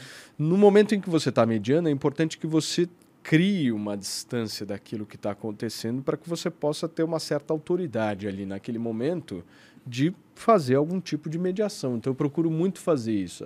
As pessoas sempre me perguntam como é que você consegue, tipo, não perder a cabeça e tal. Imagina, os caras estão se matando lá, estão se xingando e você tá, meu, Pleno. firme ali, porque eu tô fora. Sim, sim, esse é o E eu acho que do- isso, isso. Então, mas eu acho que as pessoas que estão nos, assisti- eh, nos assistindo e assistindo, às vezes, essas tretas, elas não conseguem se colocar nesse lugar. E eu acho que é importante se colocar nesse lugar. Porque no momento em que você se deixa levar pelas emoções, ai, como é que aquele cara tá falando isso? Tá? Você percebe que aquilo vai tomando assim, você. Não analisa repente, você está se vendo fraco emocionalmente. Porque você está se deixando levar para uma discussão que você nem tá, entendeu? Sim, sim, é um Então, eu acho que é- estoicismo isso aí, né? É válido, É, é, bem válido. é, técnica de meditação, se você não se identificar com os seus, Total, seus pensamentos absoluta. e com o pensamento dos outros, né? Total. Não precisa reagir Total. ao que as pessoas falam com emoção, né? É mais difícil, o ser humano é muito emotivo. Mas é muito foda, é Ah. muito foda. E, e eu acho assim, ter que lidar com esses embates diariamente também é um puta de um desafio psicológico. E é um né? treino, né? Não, e psicológico mesmo, né? Porque não é fácil. Ah, É, sim. enfim, é, as brigas. A minha enfim. cabeça tá toda fodida, Meu, cara. você fica desnorteado. Você tá né? bem da cabeça? Não, Eu, eu, eu Eu também não acho tô que bem. não. Eu não tô bem com a cabeça, cara. Eu não me sinto bem. eu acho que não. Eu, eu enlouqueci muito nos últimos anos, assim. É, Nesses últimos três anos, assim, se você for analisar, eu tô virando um débil mental, mais ou menos isso. E, e você, você vai é, perdendo muito, talvez, a sua régua, né? Porque conforme você vai vendo essa sociedade altamente polarizada, dois lados e tal, não sei o quê, algumas coisas que você sempre achou meio absurdo vai ficando, vão ficando para trás e você meio que vai perdendo a tua régua, né? O teu parâmetro de falar, não, não, peraí, peraí. Você vai calejando, Não, né? peraí, vocês estão loucos, entendeu? Já virou papo de maluco. Vamos, vamos, vamos tentar voltar aqui. A gente fica acostumado com, uma, com a realidade ser muito insana, né? É, exato. E eu Mas acho será que não é bom a gente acostumar? Que talvez a realidade seja muito insana. Talvez Eu- a, gente, a gente nem sabe o quão insano é se a gente souber Eu a acho que a realidade é muito insana, mas eu acho que é importante a gente sempre ter uma certa criticidade nela. Entende? É, de Mais não achar que o, o, o que tá posto é o que tá certo. Ah, sim. Não, Eu isso, é, isso é, é como é- você entende que é realmente insano. Pensa numa certeza que você tem. Cara, você não tem essa certeza. Exato. Você só acha que tem essa exato. certeza. Uma certa criticidade sempre é bom, né? Da gente tentar, de alguma forma, passar para as pessoas. Então, eu- o que eu tento fazer ali é muito isso: é, é não me envolver diretamente, conseguir ter uma boa relação, porque é a minha função ali, é, e ser uma espécie de porto seguro ali. É, O porto seguro num debate ele é importante, porque você viu, por exemplo, um Bonner. As pessoas me falaram, me mandaram várias mensagens falando assim, porra, tinha que ser o Paulo mediando aquele debate lá. Foi feio o debate da Globo, cara. É, então, mas é, onde é que eu acho que são os, os erros é, que o Bonner imprimiu muito ali, né? Fora ter um candidato favorito. além dele, além dele claramente ser é, é, é, apoiador de um determinado candidato, o que prejudica muito, é, ele deixou as emoções dele ali transparecerem muito facilmente, de que ele estava de alguma maneira perdendo O a- controle o do debate. controle ali e, e eu acho que isso transmite muita insegurança para as pessoas e uma certa frouxidão, né? E tudo que um cara que está mediando não pode demonstrar de maneira nenhuma. Ele tem que demonstrar que ele tem a rédea do, do processo ali. Porque o pau tá torando ali, se não puxar para você falar, opa, peraí. É. A regra é essa daqui, vambora, vamos Eles organizar. cortavam o microfone e os caras continuavam falando Isso, foda-se. É porque o Bonner não tem mais muita autoridade é- na sociedade, né? É, Apesar é de... difícil, é difícil. é Ele tá uma função. descredibilizado, cara, o Bonner. Ele tá descredibilizado por uma parcela da sociedade, né? Eu acho que é uma grande parcela da Você sociedade. acha que é a E eu ampla acho que ela parcela? não é, não é dividida por direita e esquerda. Não. Não. Não acho. Você acha que é mais de 50% da sociedade descredibiliza o Bonner? Não sei se é mais que 50%. Não sei se é Eu tudo- acho que quem hoje é ultra bolsonarista e bolsonarista descredibiliza o Bonner e eu acho o seguinte. É, Eu acho que é aquela coisa que você falou, é o cara que Isso, finge ser isso, parcial esse é- esse e é não é ponto. parcial. Esse é o meu ponto. Eu acho que o desafio que o jornalismo tem pela frente, e eu acho que se o jornalismo, quando a gente fala da. Eu sou um pouco contra esses termos de jornalismo profissional. Tipo, o jornalismo, se ele não é profissional, ele não é jornalismo. Então, o jornalismo que sempre existiu no Brasil, ele tem um desafio muito grande pela frente, que é um desafio de entender que as pessoas elas não acham mais os jornalistas imparciais e que não há problema do jornalista ser imparcial. O problema é que as pessoas acham que o jornalista é mentiroso É, também. perdão. Não há problema do jornalista ser parcial. O que há, eh, só refazendo Claro, minha claro, frase claro. aqui, não há problema do jornalista ser in, é, in- perdão, não há problema do jornalista ser parcial. O problema do jornalismo hoje é o jornalista simplesmente dizer que ele não tem lado. Ele tem lado. Sim, sim. Não há problema em dizer isso. Não há nenhum problema. Eu não, eu não tenho problema nenhum em dizer que Bolsonaro e Lula não me representam. Eu não É, tenho problema Mas eu em dizer prefiro um, um jornalista que não tem lado como você do que um que Não, tem. eu tenho lado. Qual que é o seu lado? O meu lado não é nem Lula nem Bolsonaro. Mas isso não é um lado, é a ausência claro de dois é. lados. Não, ele é um lado. Claro que é um lado. Ah, um lado pressupõe que você apoia uma visão de algo. Não, um lado pressupõe que você, diante de um cenário político, de alguma forma, precisa fazer escolhas. E essa é uma das escolhas. É. Não necessariamente. Entenda o seguinte: não haverá bolsonarista ou não haverá petista que vai colocar a arma na minha cabeça, como disse, por exemplo, o Thiago Leifert, e me obrigar a escolher. Sim. Vai. Então, mas esse é o ponto. Isso é, é isso é você, de alguma forma, não, estar. Isso é, isso é, um lado individual seu, é uma escolha individual sua. Quando a gente fala em lado, a gente pressupõe uma subserviência a um grupo de poder, entendeu? Político. Ah, eu entendo o que você está dizendo. Que o cara está trabalhando em prol de um determinado ponto específico. É, exato. É isso que é o, que é o problema, assim, entendeu? Você é. Você tem o, sua perspectiva e é óbvio que você, você é um ser humano, você tem suas crenças e suas, suas coisas que você não gosta, e é natural que você tenha uma opinião baseada nisso. Eu não esperaria que alguém tivesse algo diferente, senão você não seria um humano, seria um robô. Mas você não tem uma cartilha e que você precisa avançar. Você não está do lado do, do Lula e precisa uh, falar coisas que você não acredita ou mudar a narrativa para um jeito para favorecer o cara que você... Isso eu tenho tranquilidade, assim, porque é, eu ter essa posição dentro uh, da Jovem Pan é óbvio que é uma posição diferente da ampla maioria ali. A maioria ali é pró-governo. Eu não sou pró-governo. Sim, sim. Isso é óbvio.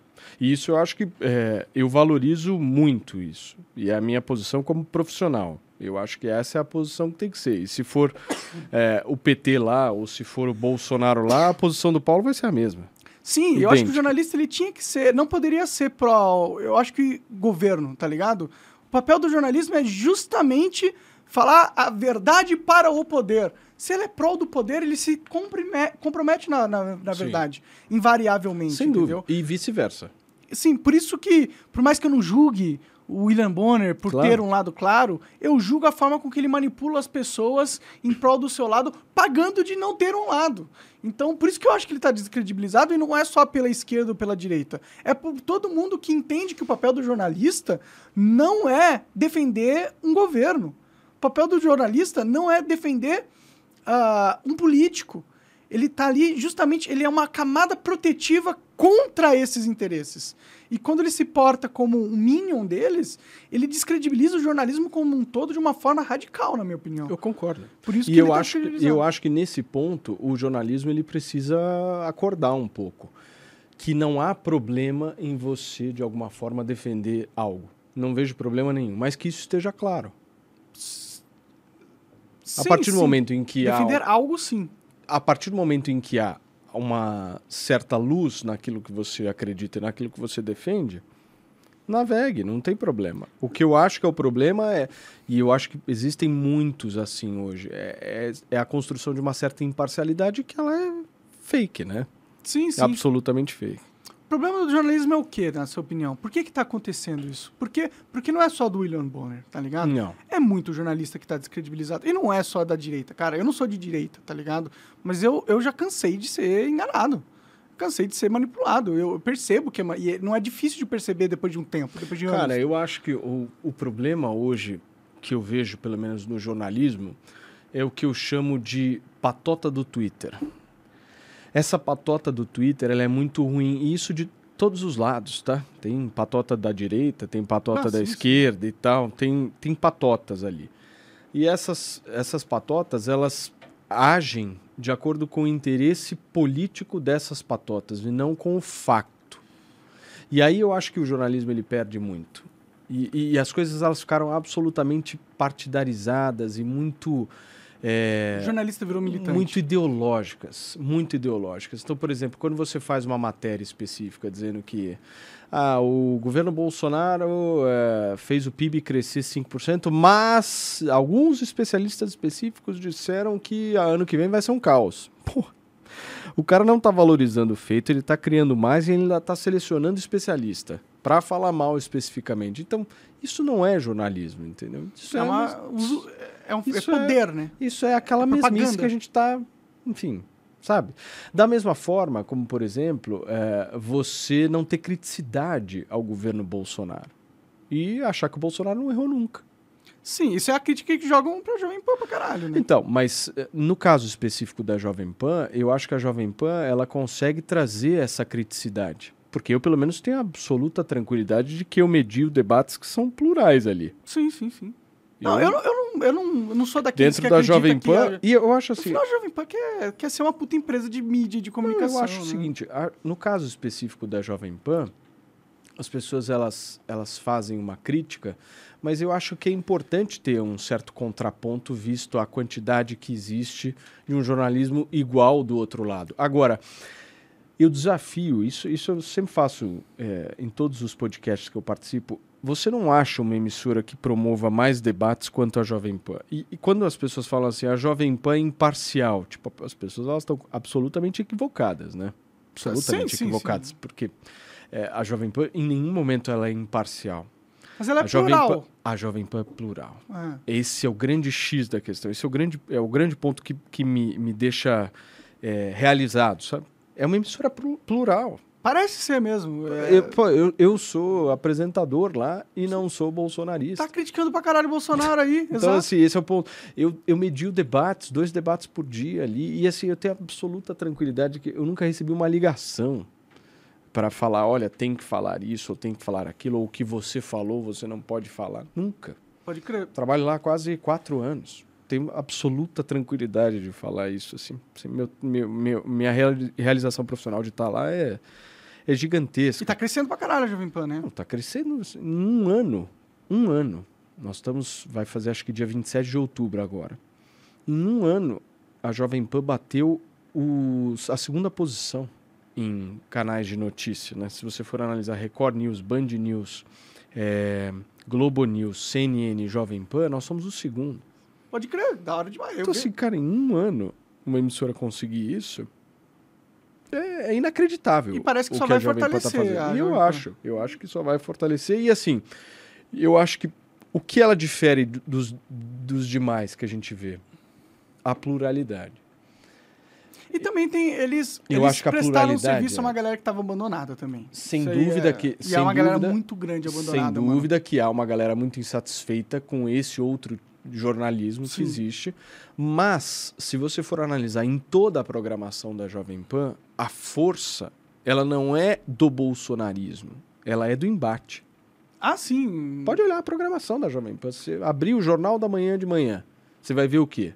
A Amanda Klein contra o... sei lá quem que tá agora lá, o Mota. Mas, enfim, é uma visão aqui, a outra aqui. Se abrir o Morning Show, você vai ter lá três, até quatro visões diferentes, porque a nossa bancada ela é muito, muito plural, né? Se você for pegar ah, o Jornal da Tarde, vai ter também um embate. Se você for pegar o 3 em 1, vai ter um embate. Os Pingos nos Is é um programa eh, que eu acho mais eh, inclinado a- ao bolsonarismo. Mas é, mesmo assim você tem lá hoje um Diogo Schelp fazendo um certo contraponto ali. Eh, se você pegar o Jornal da Noite, a mesma coisa. Então, assim, eu acho que a audiência ali, ela vem é do embate. As pessoas, elas querem ver isso, elas gostam do embate. Vocês têm medo da Jovem Pan ir pra um caminho ruim que a Globo foi? Em que sentido? A Globo virou. ah, virou uma mídia pela narrativa e não uma mídia pela verdade. É, virou uma empresa que é muito mais política do que realmente a, um veículo de informação.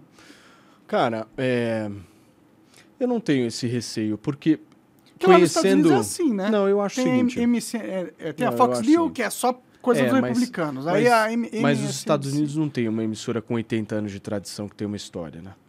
não 80 tem, não sei, anos. não sei. 80 anos. A Jovem Pan tem 80 anos de tradição. Pô, mas lá não deve ter também os ABC da vida. Ah, mas eu acho, eu acho que a história da Jovem Pan, ela faz com que jamais ela parta para esse caminho.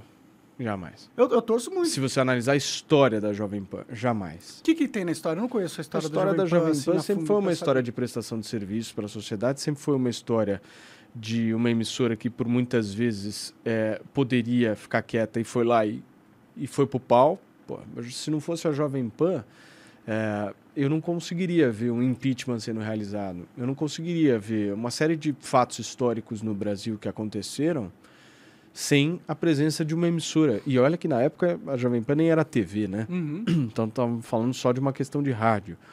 É, Então, eu acho que conhecendo a história da Jovem Pan, eu acho que a gente jamais partiria para esse caminho. E se for esse o caminho específico, eu também acho que muitos profissionais de lá nem estariam mais lá.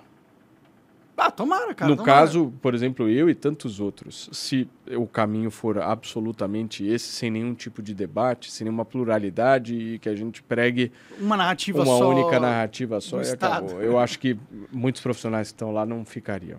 Pode crer, pode crer. Eu torço muito, que esse é o meu maior medo de um grande conglomerado de mídia. Mas eu acho que É ele isso- ser subvertido para ser usado contra o povo, sabe? Eu acho muito difícil que isso aconteça. Praticamente impossível. Muito difícil. Tomara, tomara. Eu não acho impossível, não. Porque a política é poderosa e às vezes ela mexe uns pauzinhos. Se eles vão falar assim, ó, você quer ser. Você quer continuar em estar na TV? Você quer continuar com rádio? Quer continuar com rádio? Então, ó. Então, mas ah, Você vai jogar o jogo do jeito que a gente quer aqui agora. Porque senão você perde o seu rádio. Um ditador é muito capaz de. Cara, mas ah, olha o que a Jovem Pan fez nos governos petistas.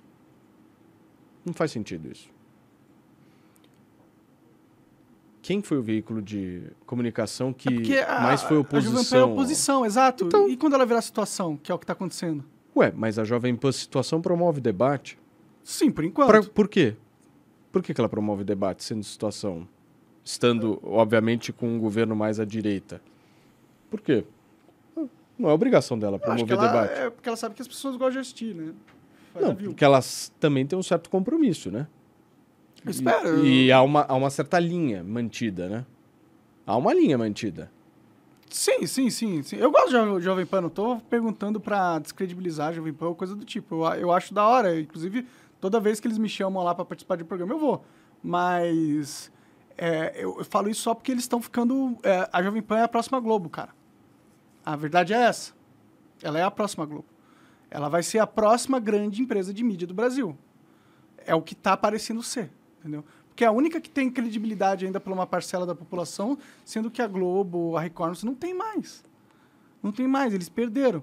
Então, quando um poder cresce muito, aí que, que começa os desafios, né? Aí que vem as ofertas indelicadas para você. Quando você está muito forte, a Jovem Pan está muito forte e não está parecendo que vai diminuir, vai só expandir, entendeu? Então, é o meu medo, assim, o meu medo que Um receio eles, seu. eles percam isso. Porque todo mundo que domina começa a ficar ah,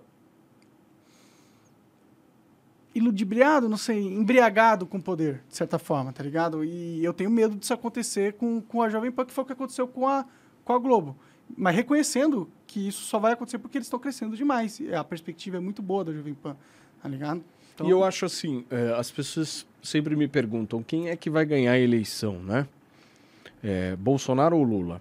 E eu falo, é a Jovem Pan.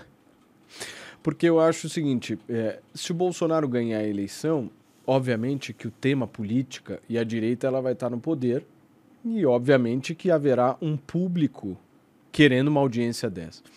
E se houver uma, uma, um governo do PT, a Jovem Pan, eu acho, vai ser a única emissora oposição, ou minimamente oposição. A única. Não consigo enxergar outra emissora que cumpra o papel que a Jovem Pan vai cumprir. Talvez os negócios do ratinho lá. Ou Enfim. talvez não, na real. Não, ele apoiou o Lula, né? O Então eu acho que a importância que ela tem, independente do cenário que aconteça, é muito forte. Independente do cenário que aconteça, ela, ela, eu acho que eu concordo contigo, ela vai seguir num crescimento forte. Sim, a minha expectativa é que só cresça. Eu não vejo parando de crescer tão cedo. A não ser que vocês comecem a entrar no, no ramo de querer conduzir a população, tá ligado? Porque esse é o problema da Globo. Eles querem conduzir a população.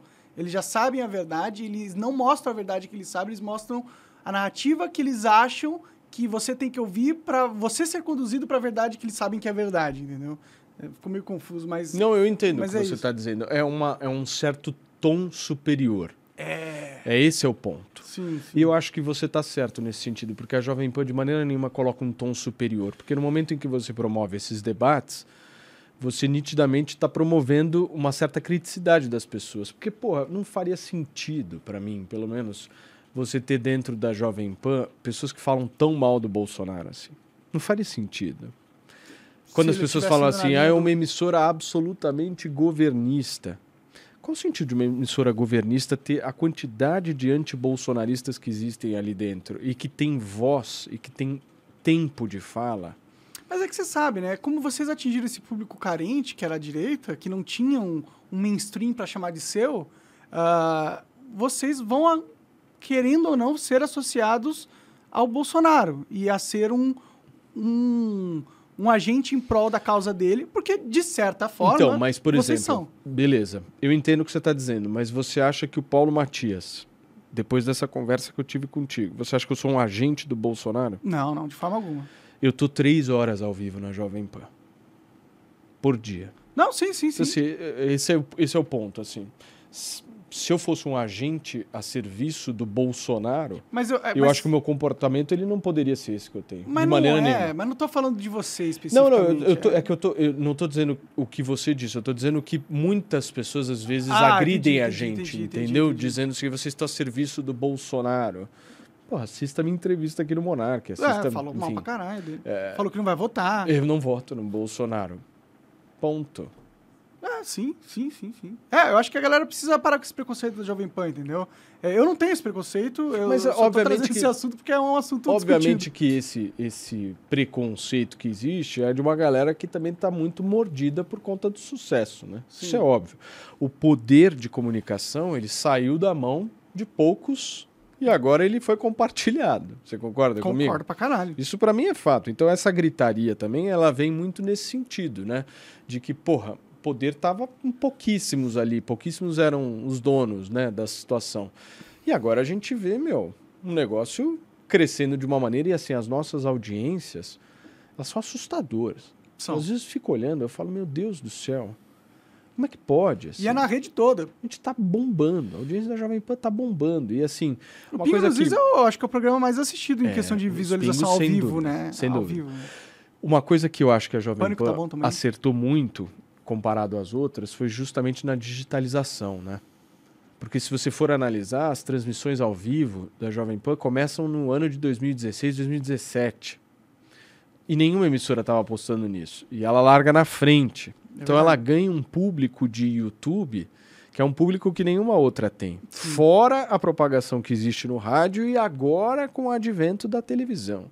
Então é isso que eu acho fenomenal. Assim. Não, a estratégia de Vempan tá acertadíssima. estratégia. Sim, sim. Puta, uma estratégia absolutamente vitoriosa que, enfim, a gente Enquanto tá a Globo colhendo. tava lá, arrogante, achando que É. a internet era coisa de, Exato. de otário, e eles lá felizão. Lá foi o Tutinha pra Nova York, comprou duas câmerazinhas, botou pra transmitir. E revolucionou. é isso, é isso, porque É foda. a arrogância muito da foda. Globo é, vai ser o que vai causar a destruição completamente. Não sei se Eu completa, acho muito mas, foda. mas é isso. é- E eu, eu fico feliz porque eu não gosto de mundos uni- unipolares. Tá ligado? Um mundo onde um domina.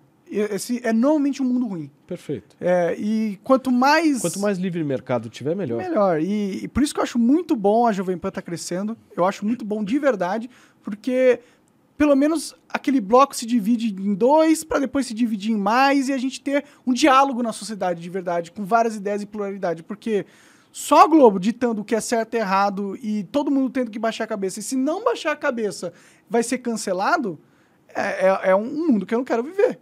Que é um mundo que faz eu ter que me fuder toda hora por falar É. o que eu penso, tá ligado? Eu tô cansado desse mundo. Eu não, eu não aguento mais. Cara, eu não, eu não aguento mais. Eu gosto muito de fazer meu trabalho.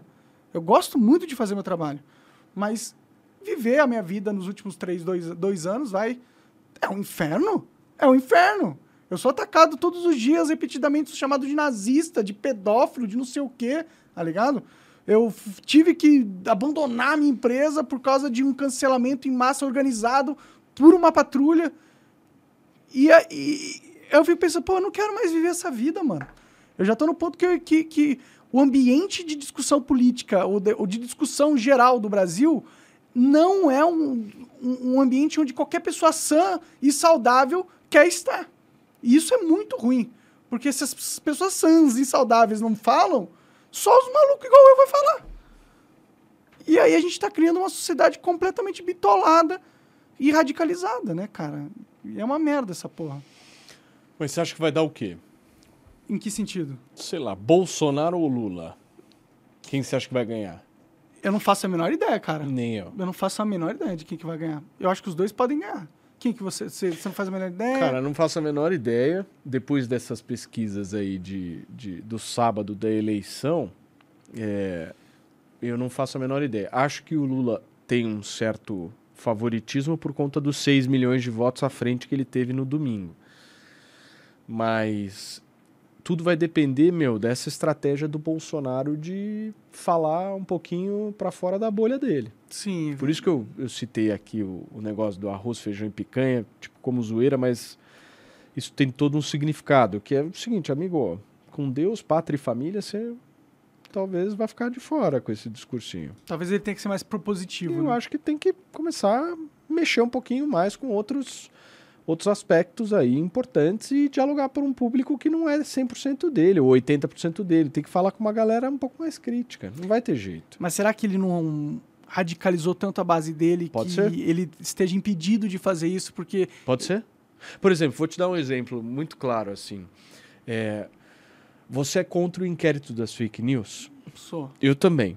Acho que esse inquérito, meu, é sem pé nem cabeça e é o estado simplesmente policialesco que eu não quero ver. Mas quando você, por exemplo, pressiona instituto de pesquisa porque o resultado não foi a seu favor, querendo de alguma forma colocar a Polícia Federal para investigar em instituto de pesquisa, para mim é a mesma coisa.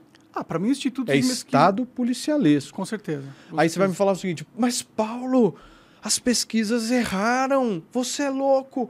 Há um conluio, há uma bandidagem ali e tal. Beleza. Você também está falando da Brasmarket, que deu Bolsonaro com 45% e Lula com 30%? Sim, Vamos, vamos jogar todas. sim, sim. Então, assim, não é só Datafolha.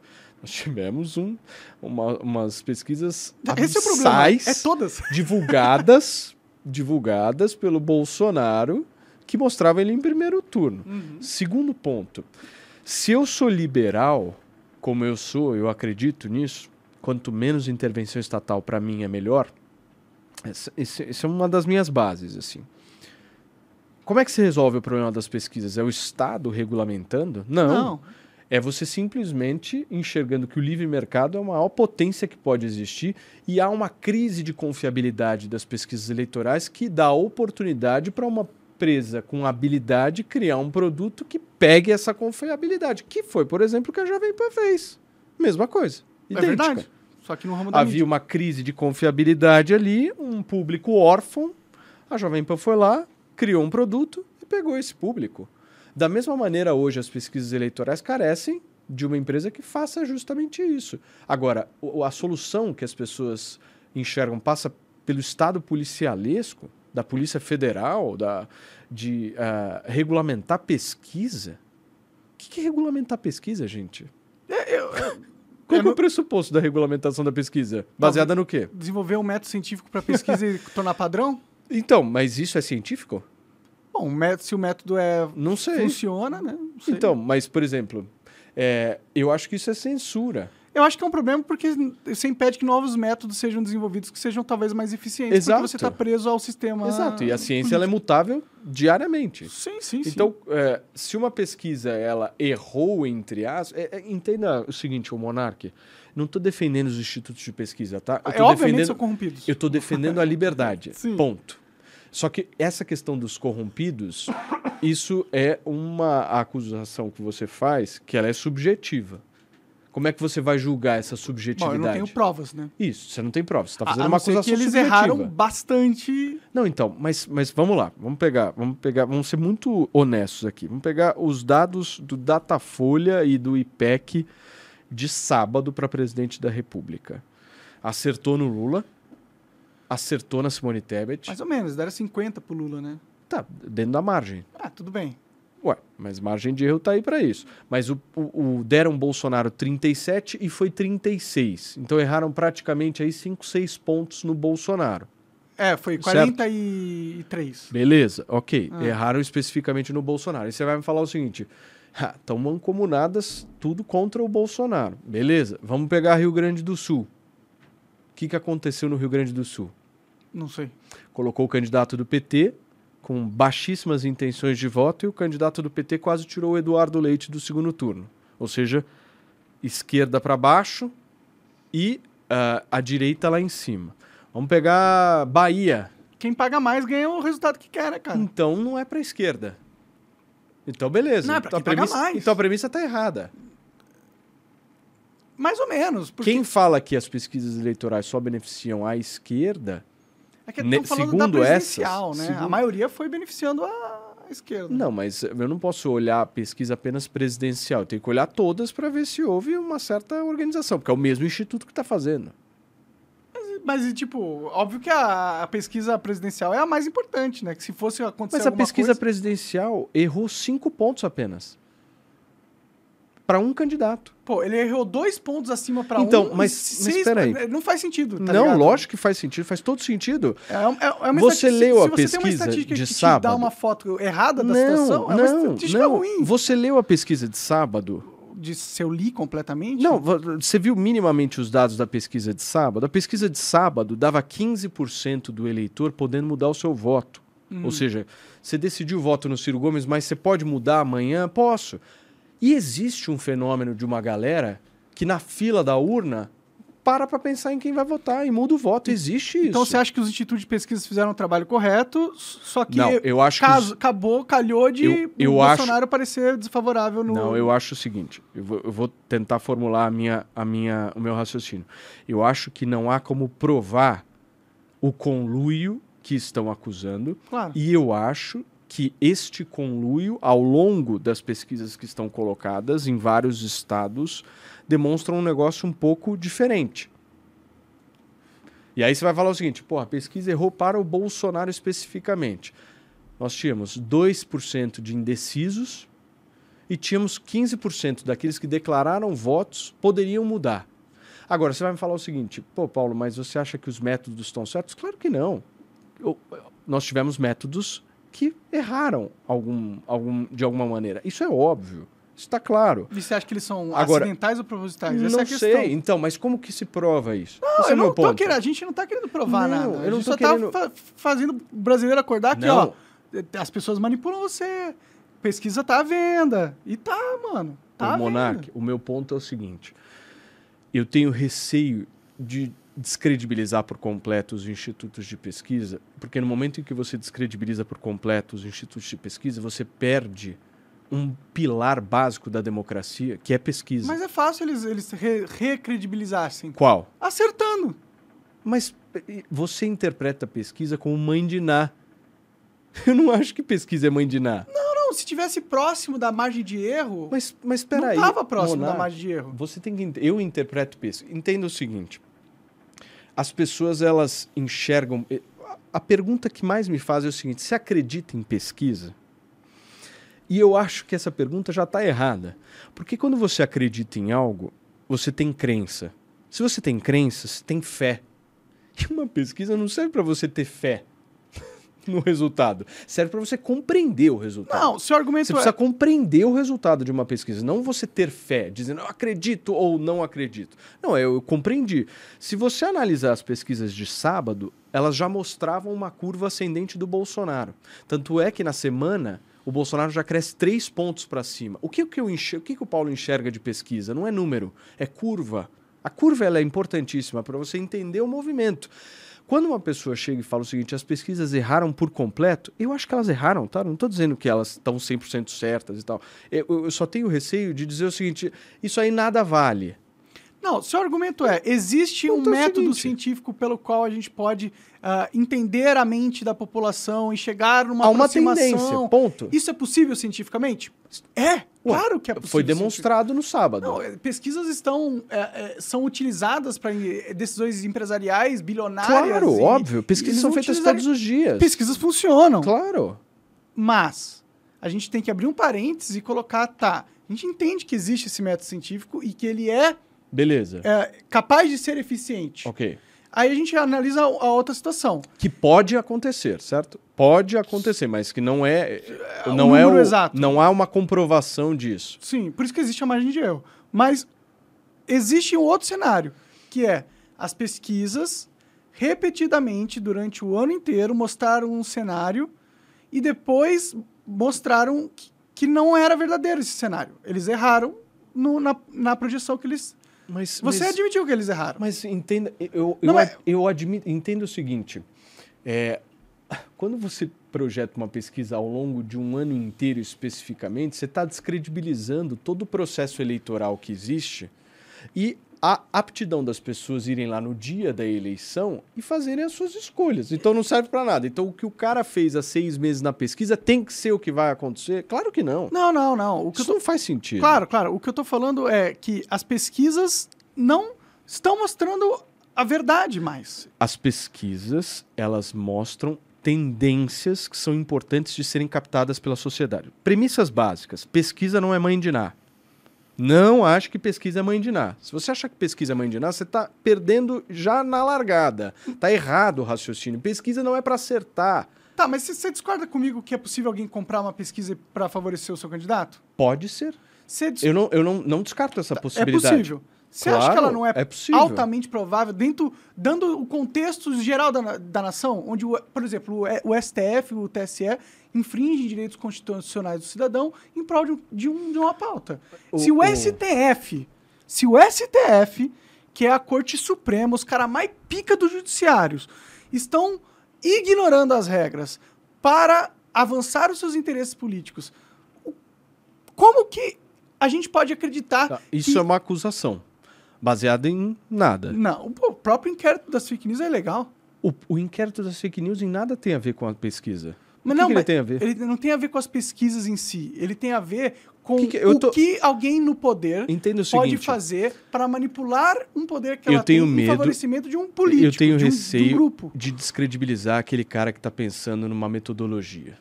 Aquele cara que está trabalhando cientificamente pelo país. Eu tenho muito receio disso. Extremamente. Porque no momento em que você descredibiliza esse cara, você está descredibilizando, Mas eles se descredibilizando a ciência. descredibilizaram, cara. Mas Monark... Eles que se descredibilizaram, não foi a gente, não é a gente. A gente não tá. Monark. Não é essa conversa que tá fazendo os caras não acreditar na, na pesquisa, tá ligado? Monark, entenda o seguinte. Quando você fala eles se descredibilizaram, qual foi o erro da eleição presidencial? O Bolsonaro, cinco pontos. Ah, Certo? Ok. É Que mais, mais? até que 5, né? Não. De 36 para 43 dá quanto? Não, de 37. O último 37, Datafolha, tá. o último Datafolha É IPEC pontos. dava praticamente 37 pontos para Bolsonaro. Nós é. estamos falando aí de 5, 6 pontos. Ah. Mas tem a margem de erro. Se a gente for pegar a margem de erro, são 4 pontos de erro. Sabe 4 por- pontos sabe de por que erro. não é? Porque a margem de erro. Não, na verdade é assim. É, 4 é. pontos de erro, porque é para mais. Aí eu tô pegando é, justamente a intenção de voto do Bolsonaro e alargando de 37 para 39, que foi a quantidade. É, houve um erro de 4 pontos? Sim, mas na pesquisa de sábado estava lá escrito 2% de indecisos, ou seja, você joga fora o indeciso. Tem 2% ali de indecisos.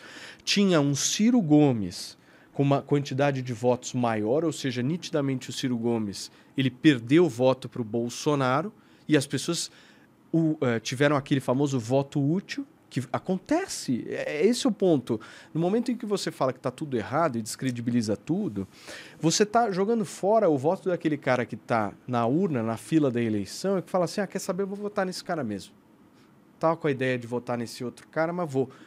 Como é que o instituto, como é que dá para culpar os institutos de pesquisa sobre esse voto? Esse voto ele existe, é real. Eu conheço uma galera Então, o seu argumento assim. é que na hora que eles fizeram a pesquisa, o cenário era um, só que no dia seguinte o cenário mudou pra caralho radicalmente. Não, não, não, porque o cenário não mudou. Se eles, no sábado... O cenário mudou quatro pontos, Monark. Nós estamos falando aqui. O cenário não mudou. Mas quatro o Lula pontos é bastante, é milhões de votos, né? Mas, mas o- os- as tendências foram mantidas. Houve só uma discrepância no que se refere a Ciro Gomes e um aumento do Bolsonaro, que é justamente, ao meu ver, essa inversão do voto útil. Mas então você... que existe. Ó, hoje saiu... Agora, você vai me falar, porra, pode eh, ter errado de sábado para domingo? Beleza, alguns pontos. Mas qual que é o ponto mais importante? São as tendências.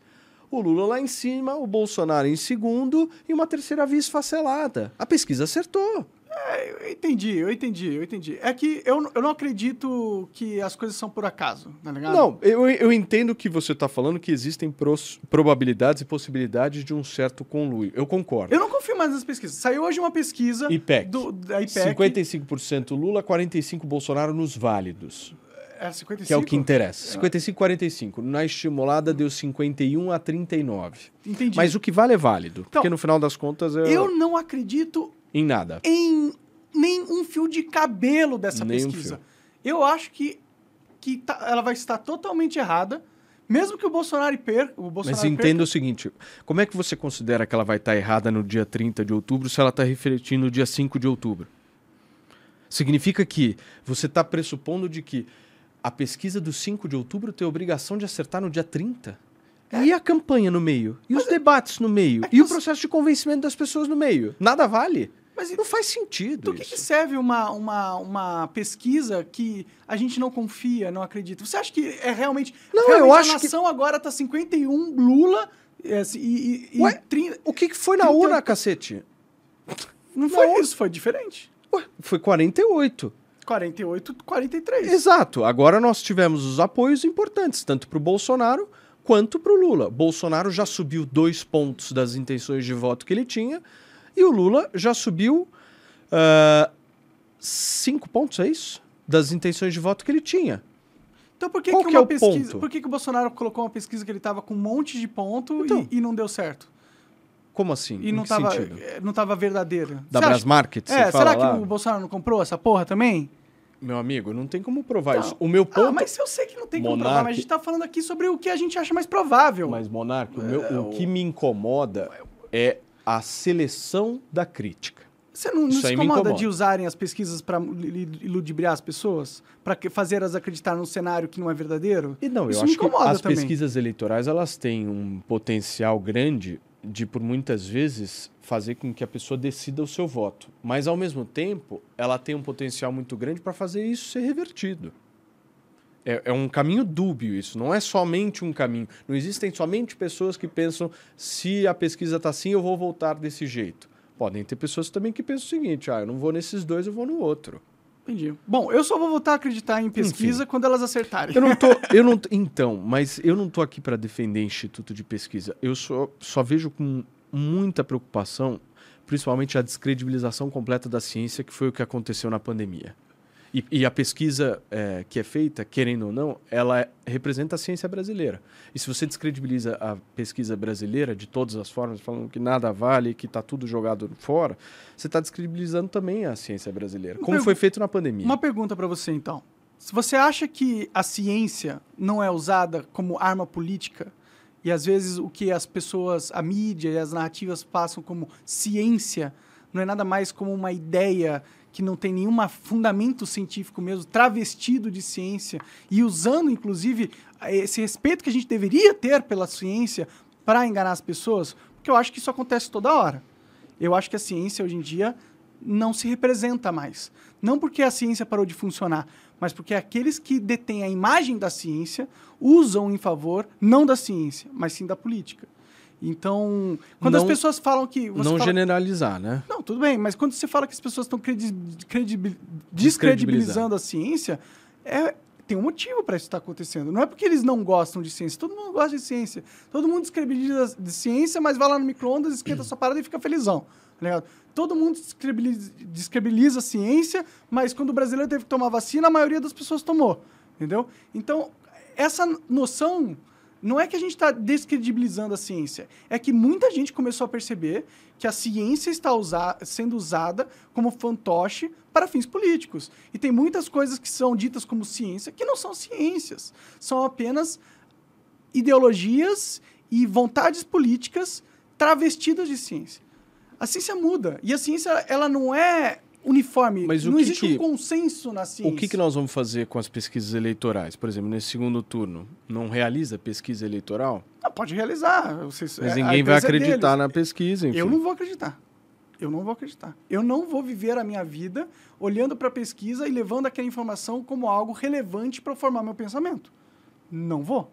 Eu me recuso. Porque ela. Não é que ela erra o, esse ano.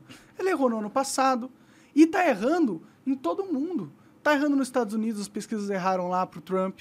Acho que colocaram que ele não ia Mas, conseguir. é, assim, é, quando você fala as pesquisas erraram, você está pegando no número, né? Você está querendo que a pesquisa acerte realmente. Então, você quer que a pesquisa dê 43% que o Bolsonaro deu 43%. Eu tolero uma margem de erro de dois. Não, tudo bem. É, mas para mim, a coisa mais importante É da pesquisa... pesquisa. Não, a- não acho. É a tendência. Não acho. Para mim, a coisa mais importante de uma pesquisa é a sua tendência. Se o Bolsonaro terminasse em primeiro lugar no último domingo, eu estaria absolutamente concordando com tudo que você falou. Entendi. Mas o Bolsonaro não terminou em primeiro.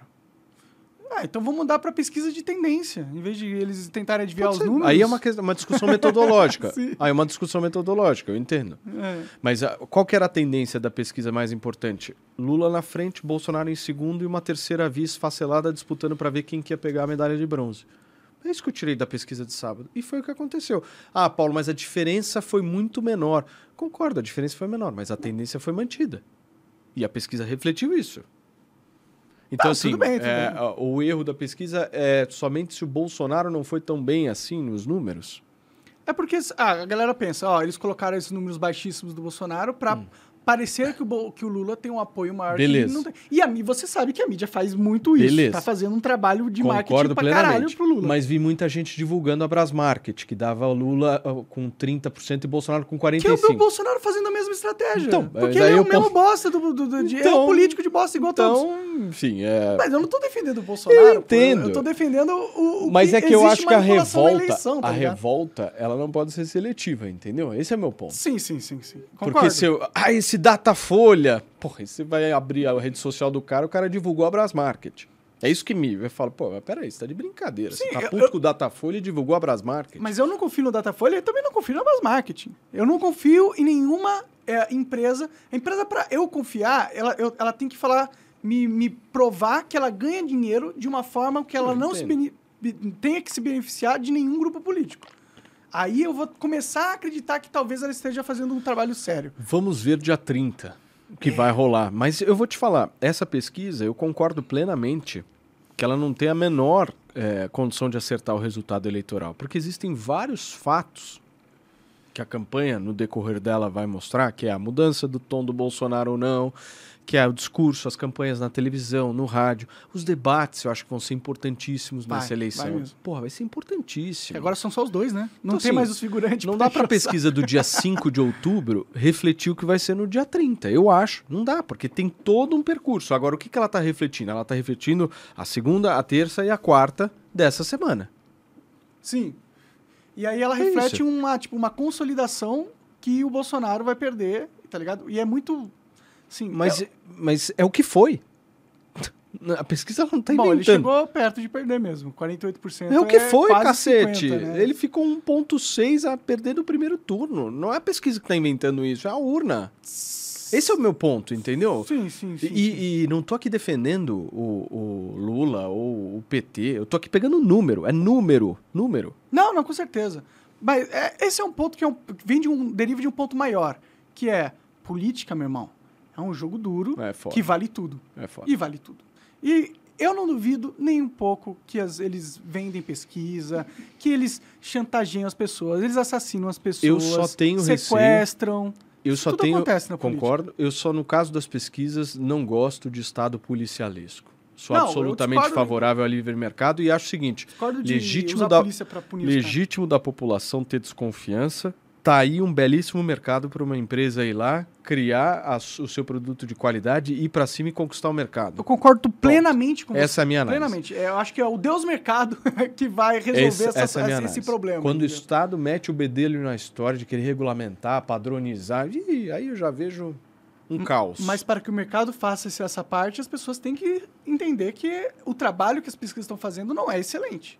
Quanto mais próximo a pesquisa chega da realidade, melhor. Mas é você a já não disse que há uma certa insatisfação das pessoas nesse sentido? Sim, sim, então, sim. já existe esse Ah, mercado. sim, eu acho que elas estão. Eu Então. acho que pesquisa, pesquisa. Não, eu também acho que existe. Eu não estou dizendo que não existe esse Não, mercado. não, eu claro sei que está defendendo algo importante, que é não descredibilizar a ciência. É possível, sim, através do método científico, fazer pesquisas que cheguem perto do que está acontecendo. Isso é possível e eu também concordo que é possível. Eu só tenho medo que isso está, mesmo sendo possível, sendo usado Não, como arma política. Só esse é o meu medo. Mas pode, pode ser que eu estou errado também. Estou teoria da Não, conspiração mas, demais. Mas é, é legítimo. é le- com Cara, nós temos que tem. desconfiar sempre.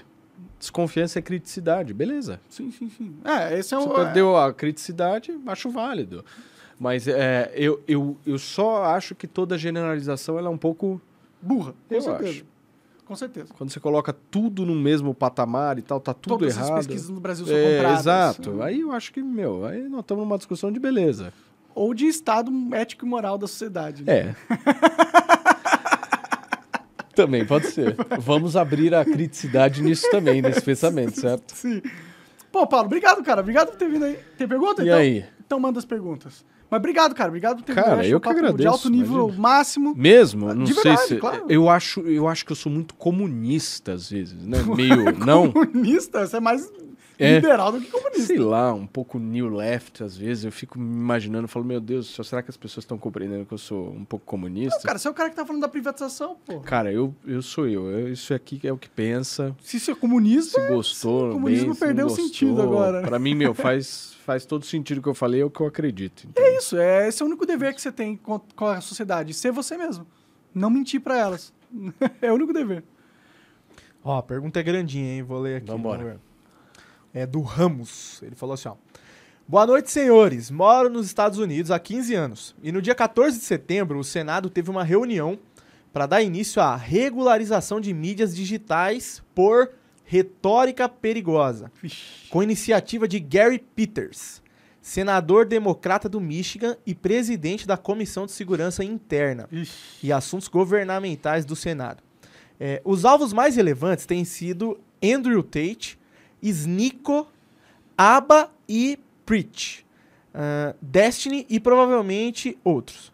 Na visão de vocês, como seria vista essa agenda barra narrativa chegando com força no Brasil?